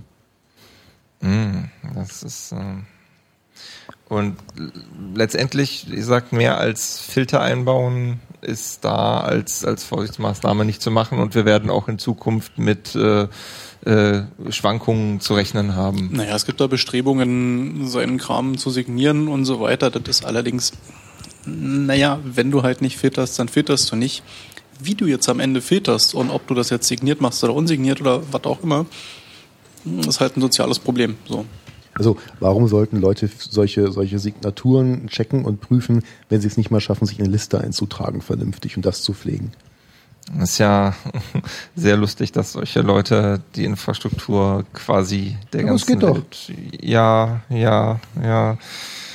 Hm, Vielleicht ist nicht nur die Cloud das Einzige, was keine gute Idee ist, wenn ich mir das so anhöre. Internet abschalten und was mit Holz machen. Eine Ja. ganz tolle Methode. Und Menschen mit Baseball. Aber Menschen, Menschen so vergessen sich dann. Du, du guckst dir Technik näher an und je tiefer du dir Technik anguckst, desto mehr ähm, hast du Respekt davor, dass es überhaupt funktioniert. Also dieses Internet ist ein riesiger Haufen an Netzwerken, wo es ein Wunder ist, dass es so tut, wie es heute noch tut, wenn man sich mal anschaut, dass alles auf diesem BGP-Protokoll basiert, was eigentlich ziemlich überarbeitet werden müsste, mal dringend. Okay, das heißt, es basiert alles auf Menschen. Das heißt, du willst mir tatsächlich sagen, das Internet steht da, weil sich ein Haufen Leute regelmäßig zum Saufen treffen. Zum Beispiel, aber das auch nennt sich weil, dann Bearing Policy, ja. weil einfach Leute Dinge daran tun. Also es ist halt der, der Haken an der Sache ist, dass halt an diesem Internet nicht zehn Leute sind oder hundert und mal sagt, man trifft sich jetzt mal alle und schließt sich im Hotel ein und dann hackt man und dann macht man ein neues Protokoll, was viel sicherer ist, sondern da sind mehrere 10.000 Leute oder so oder 100.000 Leute involviert, die Teile von diesem Internet administrieren. Und da kann man halt schlecht sagen, so am 31.12. um 0 Uhr schalten wir jetzt mal BGP aus und machen das neue Routing-Protokoll 2.0 mit Cloud Beta sonst was an. Ja, das und dann wird gut. alles awesome und alles stabil. Sondern man sieht ja schon bei V6, wie lange das dauert, bis Ich sich das grad sagen, adaptiert. ja. Also kann man da halt grob mal drüber nachdenken, wie lange es dauern würde, wenn jetzt alle Leute BGP ausschalten und was anderes anschalten müssten und das wann, wird dann, wann war denn der letzte Wechsel, als das passiert war? EGP nach BGP. Äh, ich glaube, ich war da noch nicht dabei. Also es war vor langer, langer Zeit. Und es Da weiß war das Internet noch klein genug, dass man das ähm, mal eben so machen konnte und das ist deutlich über 15 Jahre. Worauf ich eigentlich aber auch hinaus wollte, ist so ein bisschen, das ist sehr viel, ähm, also die, die Tatsache, dass diese, äh, dass das IP-Verkehr von A nach oder überhaupt Internetverkehr von A nach B fließen kann, hat sehr viel mit Leuten zu tun, die bei Anbietern sitzen und miteinander reden, dass diese, dass, dass dieser Datenaustausch dann auch tatsächlich eingerichtet wird. Ja. Das Ding nennt sich halt Community. Das ist, Also ähm, das ist, ich meine, das, das klingt halt so ein bisschen lustig aus, in meinen Ohren, wenn man sich vergegenwärtigt, dass da natürlich auch Kohle im Spiel ist, äh, da dann das Wort Community zu hören. Aber erzählt doch mal. du hast halt da ganz viele verschiedene Layer, die beteiligt sind. Das die, dieser Kohle-Layer ist das Management, das ist da oben irgendwo drüber. Und ähm, das Schöne ist, also ich als Forscher ähm, bin ja nicht so der, der Operator-Typ, der da jetzt wirklich Netze am Betreiben hat. Ich versuche das ja alles nur zu verstehen, TM. Und äh, wenn ich auf so Konferenzen fahre, dann, dann sehe ich das ja, wie das funktioniert. Das heißt, da kommen Leute zusammen, die arbeiten ähm, bei verschiedenen Providern oder Carriern oder äh, Telcos. Und ähm, zum einen ist es natürlich so, diese Jobs ändern sich. Ich bin heute mal bei der Firma A, morgen bei der Firma B. Aber ich behalte ja die Kontakte, ich kenne die ganzen Leute. Und ähm, aus so persönlichen Beziehungen entstehen dann eben zum Beispiel Peerings. Das heißt, ich treffe mich bei so einer Konferenz und ähm, sitze dann da abends beim Bier zusammen Oder in der Sauna. oder in der Sauna und ähm, stelle fest, sag mal, wir sind doch da im selben Datacenter und wir tauschen eigentlich viel Traffic aus, lass doch mal ein Peering aufsetzen. Und ähm, das ist eben genau das, wie auch diese IXPs, diese Exchange Points am Anfang entstanden sind. Es haben sich halt Leute getroffen, äh, die gemeint haben, na, lass mal irgendwie zusammenschalten. Und das funktioniert so ähnlich heute immer noch. Das ist in verschiedenen Ländern funktioniert das verschieden gut. Ähm, die Konferenzen, die ich so gesehen habe, das ist vor allem halt die- dieses Ripe-Meeting, was da äh, ein paar Mal im Jahr stattfindet. Da ist das eigentlich eine ziemlich nette Atmosphäre immer. Die Leute sind sehr freundlich. Und ähm, auch wenn sie unterschiedliche Positionen vertreten, äh, vertreten sie die zum Teil halt im Namen ihrer Firma. Das ist allerdings auch relativ klar und das versteht auch jeder. Und äh, beim nächsten Meeting hat er vielleicht seinen Arbeitgeber gewechselt und man kann wieder ganz anders miteinander reden und andere Agreements da irgendwie machen. Ähm, gleichzeitig kann das natürlich auch eine Gefahr bedeuten, wenn das nicht funktioniert und sich zwei Leute nicht grün sind, weil dann kommt vielleicht kein Peering zustande, obwohl das sinnvoll wäre. Das heißt, es kann sein, dass irgendwie Provider, auch bedeutende Provider, nicht miteinander peeren, weil sich Leute nicht. Ich mag das im Einzelfall nicht ausschließen, kann da ja aber jetzt so konkret kein Beispiel nennen. Spannend. Na gut. Ähm, ja, dann würde ich euch eigentlich noch mal fragen, was haben wir noch vergessen? Adressknappheit? Stimmt. Na dann, Adressknappheit. Also Äh, ich ich habe gehört, Zeit haben wir? no, wir haben, wir haben Neun. noch, eh, du hast noch, du hast noch drei Minuten, um dich über Adressknappheit auszulassen. Mehr Zeit als Adressen. Wieso ich? Ja, weil du es angesprochen hast. Du wolltest NAT machen. Ich will keinen NAT, ich habe keinen NAT. Also wir haben dieses, stopp, um, um das mal einzuordnen, wir haben dieses Internet, wir können miteinander reden. Um miteinander reden zu können, hat jedes Gerät eine IP-Adresse und die sind, diese IP-Adressen sind ja, die bald sind alle. endlich so. Ähm, Diese IPv4-Adressen, wo man eben 255 mögliche Zahlen hat an vier Stellen, Mhm. die sind halt irgendwann alle. Das ist jetzt so passiert. So. Und nun? Na, jetzt kann ich halt das machen, was ich zu Hause mache. Ähm, zu Hause habe ich halt auch mehrere Geräte in meinem Netzwerk. Und hast V6 angemacht? Moment, Moment. Ich will ja erstmal das Böse erklären, das, was alles kaputt macht. Und ich habe mehrere Geräte, aber mein Provider gibt mir auch nur eine, welche Verbindungen das sind und Stück wie Daten zurückkommen. Das kann ich jetzt zu Hause auf meinem, auf meinem Plastikrouter machen. Das kann ich aber auch in größer machen. Also wenn ich jetzt so ein Provider bin, Zum feststelle, Mobilfunknetz. ja, Mobilfunknetz oder halt auch jetzt tatsächlich beim klassischen DSL oder Kabelmodem. Ich habe halt mehr Kunden als IP-Adressen und die Kunden wollen alle gleichzeitig online sein. Dann mache ich halt das auch in groß. Das heißt, ich bekomme die Datenpakete von meinen Kunden, klatsche da eine andere IP-Adresse da vorne davor und schicke das so weiter. Und dann muss ich dieser Router merken, wo das hergekommen ist und zurückschicken. Das heißt, ich habe jetzt aber plötzlich zweimal diese Adress-Translation, dieses NAT. Ich habe das einmal bei mir zu Hause bei dem Plastikrouter und dann nochmal bei meinem Provider. Und ich, und vor allen Dingen der Kunde, wenn ich das richtig verstehe, ist dann eigentlich gar nicht mehr richtig im Internet. Genau, der Kunde ist dann hinter zweimal diesem NAT und wenn er dann versucht, irgendwie Online-Spiele zu spielen, ähm, die auch eingehende Verbindungen brauchen, oder wenn er versucht, Google Maps aufzurufen, das sehr, sehr viele Oder wenn er Verbindungen parallel versucht, über aufbaut, das Internet zu telefonieren, was eh eine dumme Idee ist, weil über das Internet kann man nicht telefonieren. genau, dann geht das halt alles plötzlich nicht mehr. Ähm, und ähm, die Kunden werden plötzlich unzufrieden. Auf der anderen Seite habe ich halt die Provider, die unheimlich viel Geld investieren in diese Carrier Grade Nuts, so heißen diese, äh, diese Gerätschaften, die das machen, die aber auch nicht glücklich werden damit, weil sie an einem Punkt geschlafen haben. Und das war die Einführung von IPv6. Das Protokoll ist mittlerweile doch äh, deutlich über ein Jahrzehnt alt. Und es gibt da die ganz einfache Lösung. Na gut, wenn uns die Adresse zu klein ist, dann, dann, dann machen wir die Adressen halt größer. Genau. Und bei IPv6 haben wir halt genau das gemacht. Wir haben nicht mehr 32 Bit, sondern wir haben 128 Bit pro Adresse. Wann kann ich das haben? Jetzt. Also Seit schon seit zehn über Jahren. zehn Jahren. Wann kann ich das wirklich haben? Seit zehn Seit Jahren. über zehn Jahren? Geht Ja. zum richtigen ISP. Ah, Also tatsächlich gibt es. Leute, die das ausrollen, als wäre es das Selbstverständlichste auf der Welt. Und auf der anderen Seite? Und auf der anderen Seite gibt es Leute, die sehen da halt einen Berg Kosten, der da entgegenkommt, um die wieder reinzuholen, Bauenkante und ob die Technik das nicht kann. Und man muss dann auch erstmal ganz viel Arbeit reinstecken, weil vor zehn Jahren war das ja nicht nötig, dass man das brauchte. Und jetzt drückt das und jetzt ist, muss halt sowas schnell gebaut, viel mehr Geld plötzlich. Weil natürlich auch die ganzen Berater, die das können, jetzt ausgebucht sind. Okay, ich sehe, das ist also alles noch ganz, ganz traurig. Und ich glaube, auch zu V6 können wir eigentlich noch mal eine eigene Sendung machen.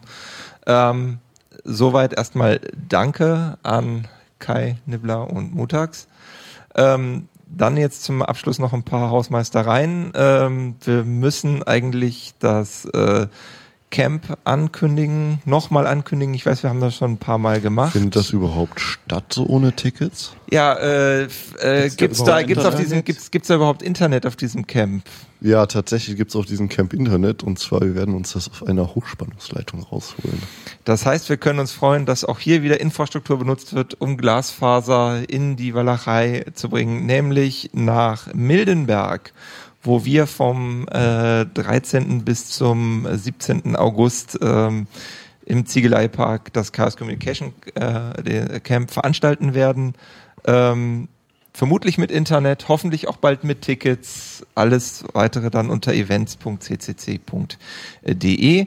Ansonsten haben wir natürlich noch anzukündigen, was wir, äh, was wir immer haben. Weitere Vorträge, wie Kai das jetzt gemacht hat. Die Reihe nennt sich Datengarten. Der nächste mit der Nummer 55 findet am Dienstag, den 14.07. ab 20 Uhr hier in diesen Räumen im CCCB statt. Ähm, ansonsten jeden zweiten Dienstag im Monat oder manchmal gibt es auch Termine außer der Reihe. Das, äh, da könnt ihr dann im Twitter-Account at Club Discordia oder der entsprechenden Mailingliste äh, folgen. Schaut einfach mal vorbei, berlin.ccc.de. In jedem Fall für euch äh, die Anlaufstelle. Ähm, Das auch zweimal die Woche, nämlich dienstags und donnerstags beim Club Discordia. Genau, dort könnt ihr einfach vorbeischauen und äh, Kontakt aufnehmen mit so der restlichen Community, die hier so im Club rumschwirrt.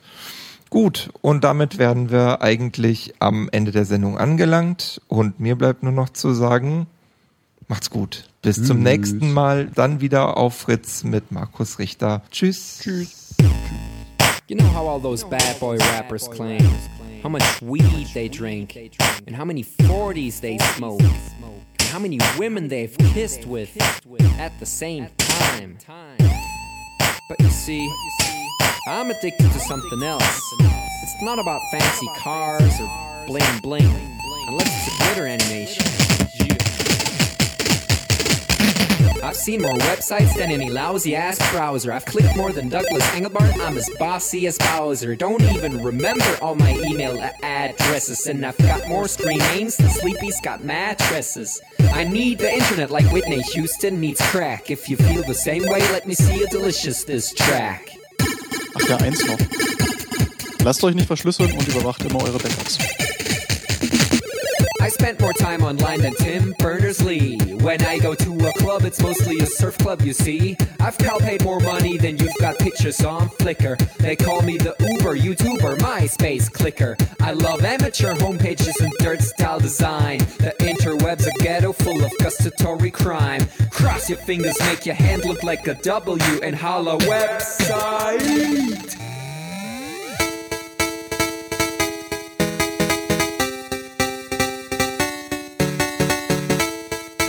My future girlfriend. This is what I sound like. Uh, photos ending, upping it up. Check your birthday, keep on fucking it up.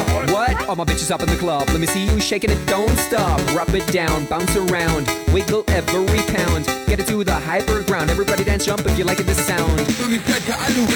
Feel the bass drop, hear the beat pop. What you gon' do? When it's time to take off, climb the rooftop, jump out of your shoe. It goes oohs, oohs, happy face balloons, unfadable pokey tunes, dance moves from shitty cartoons, pretty hot wounds, hungover afternoons. The club's full with the whole sweaty nation. That seems out of the wrong medication. Rave invasion, it's a D-Thing. Moin, kein Punkt, Jump, Peng. 1, 2, Polizei, 3, 4, Polizei, 5, 6, halbe 6, 7, 8, bitte nach. It's an index finger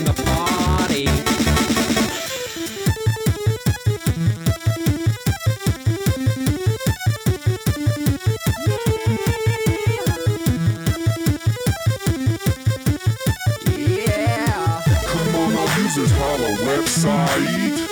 Even your users holla website. Everybody come on holla website. Come on, come on, a holla website.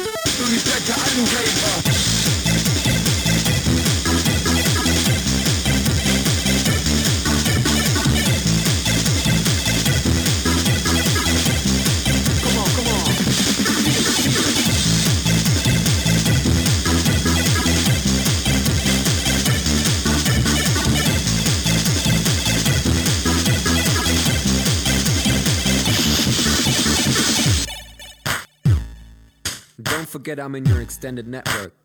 Biatch. Expos 2000. Bäh.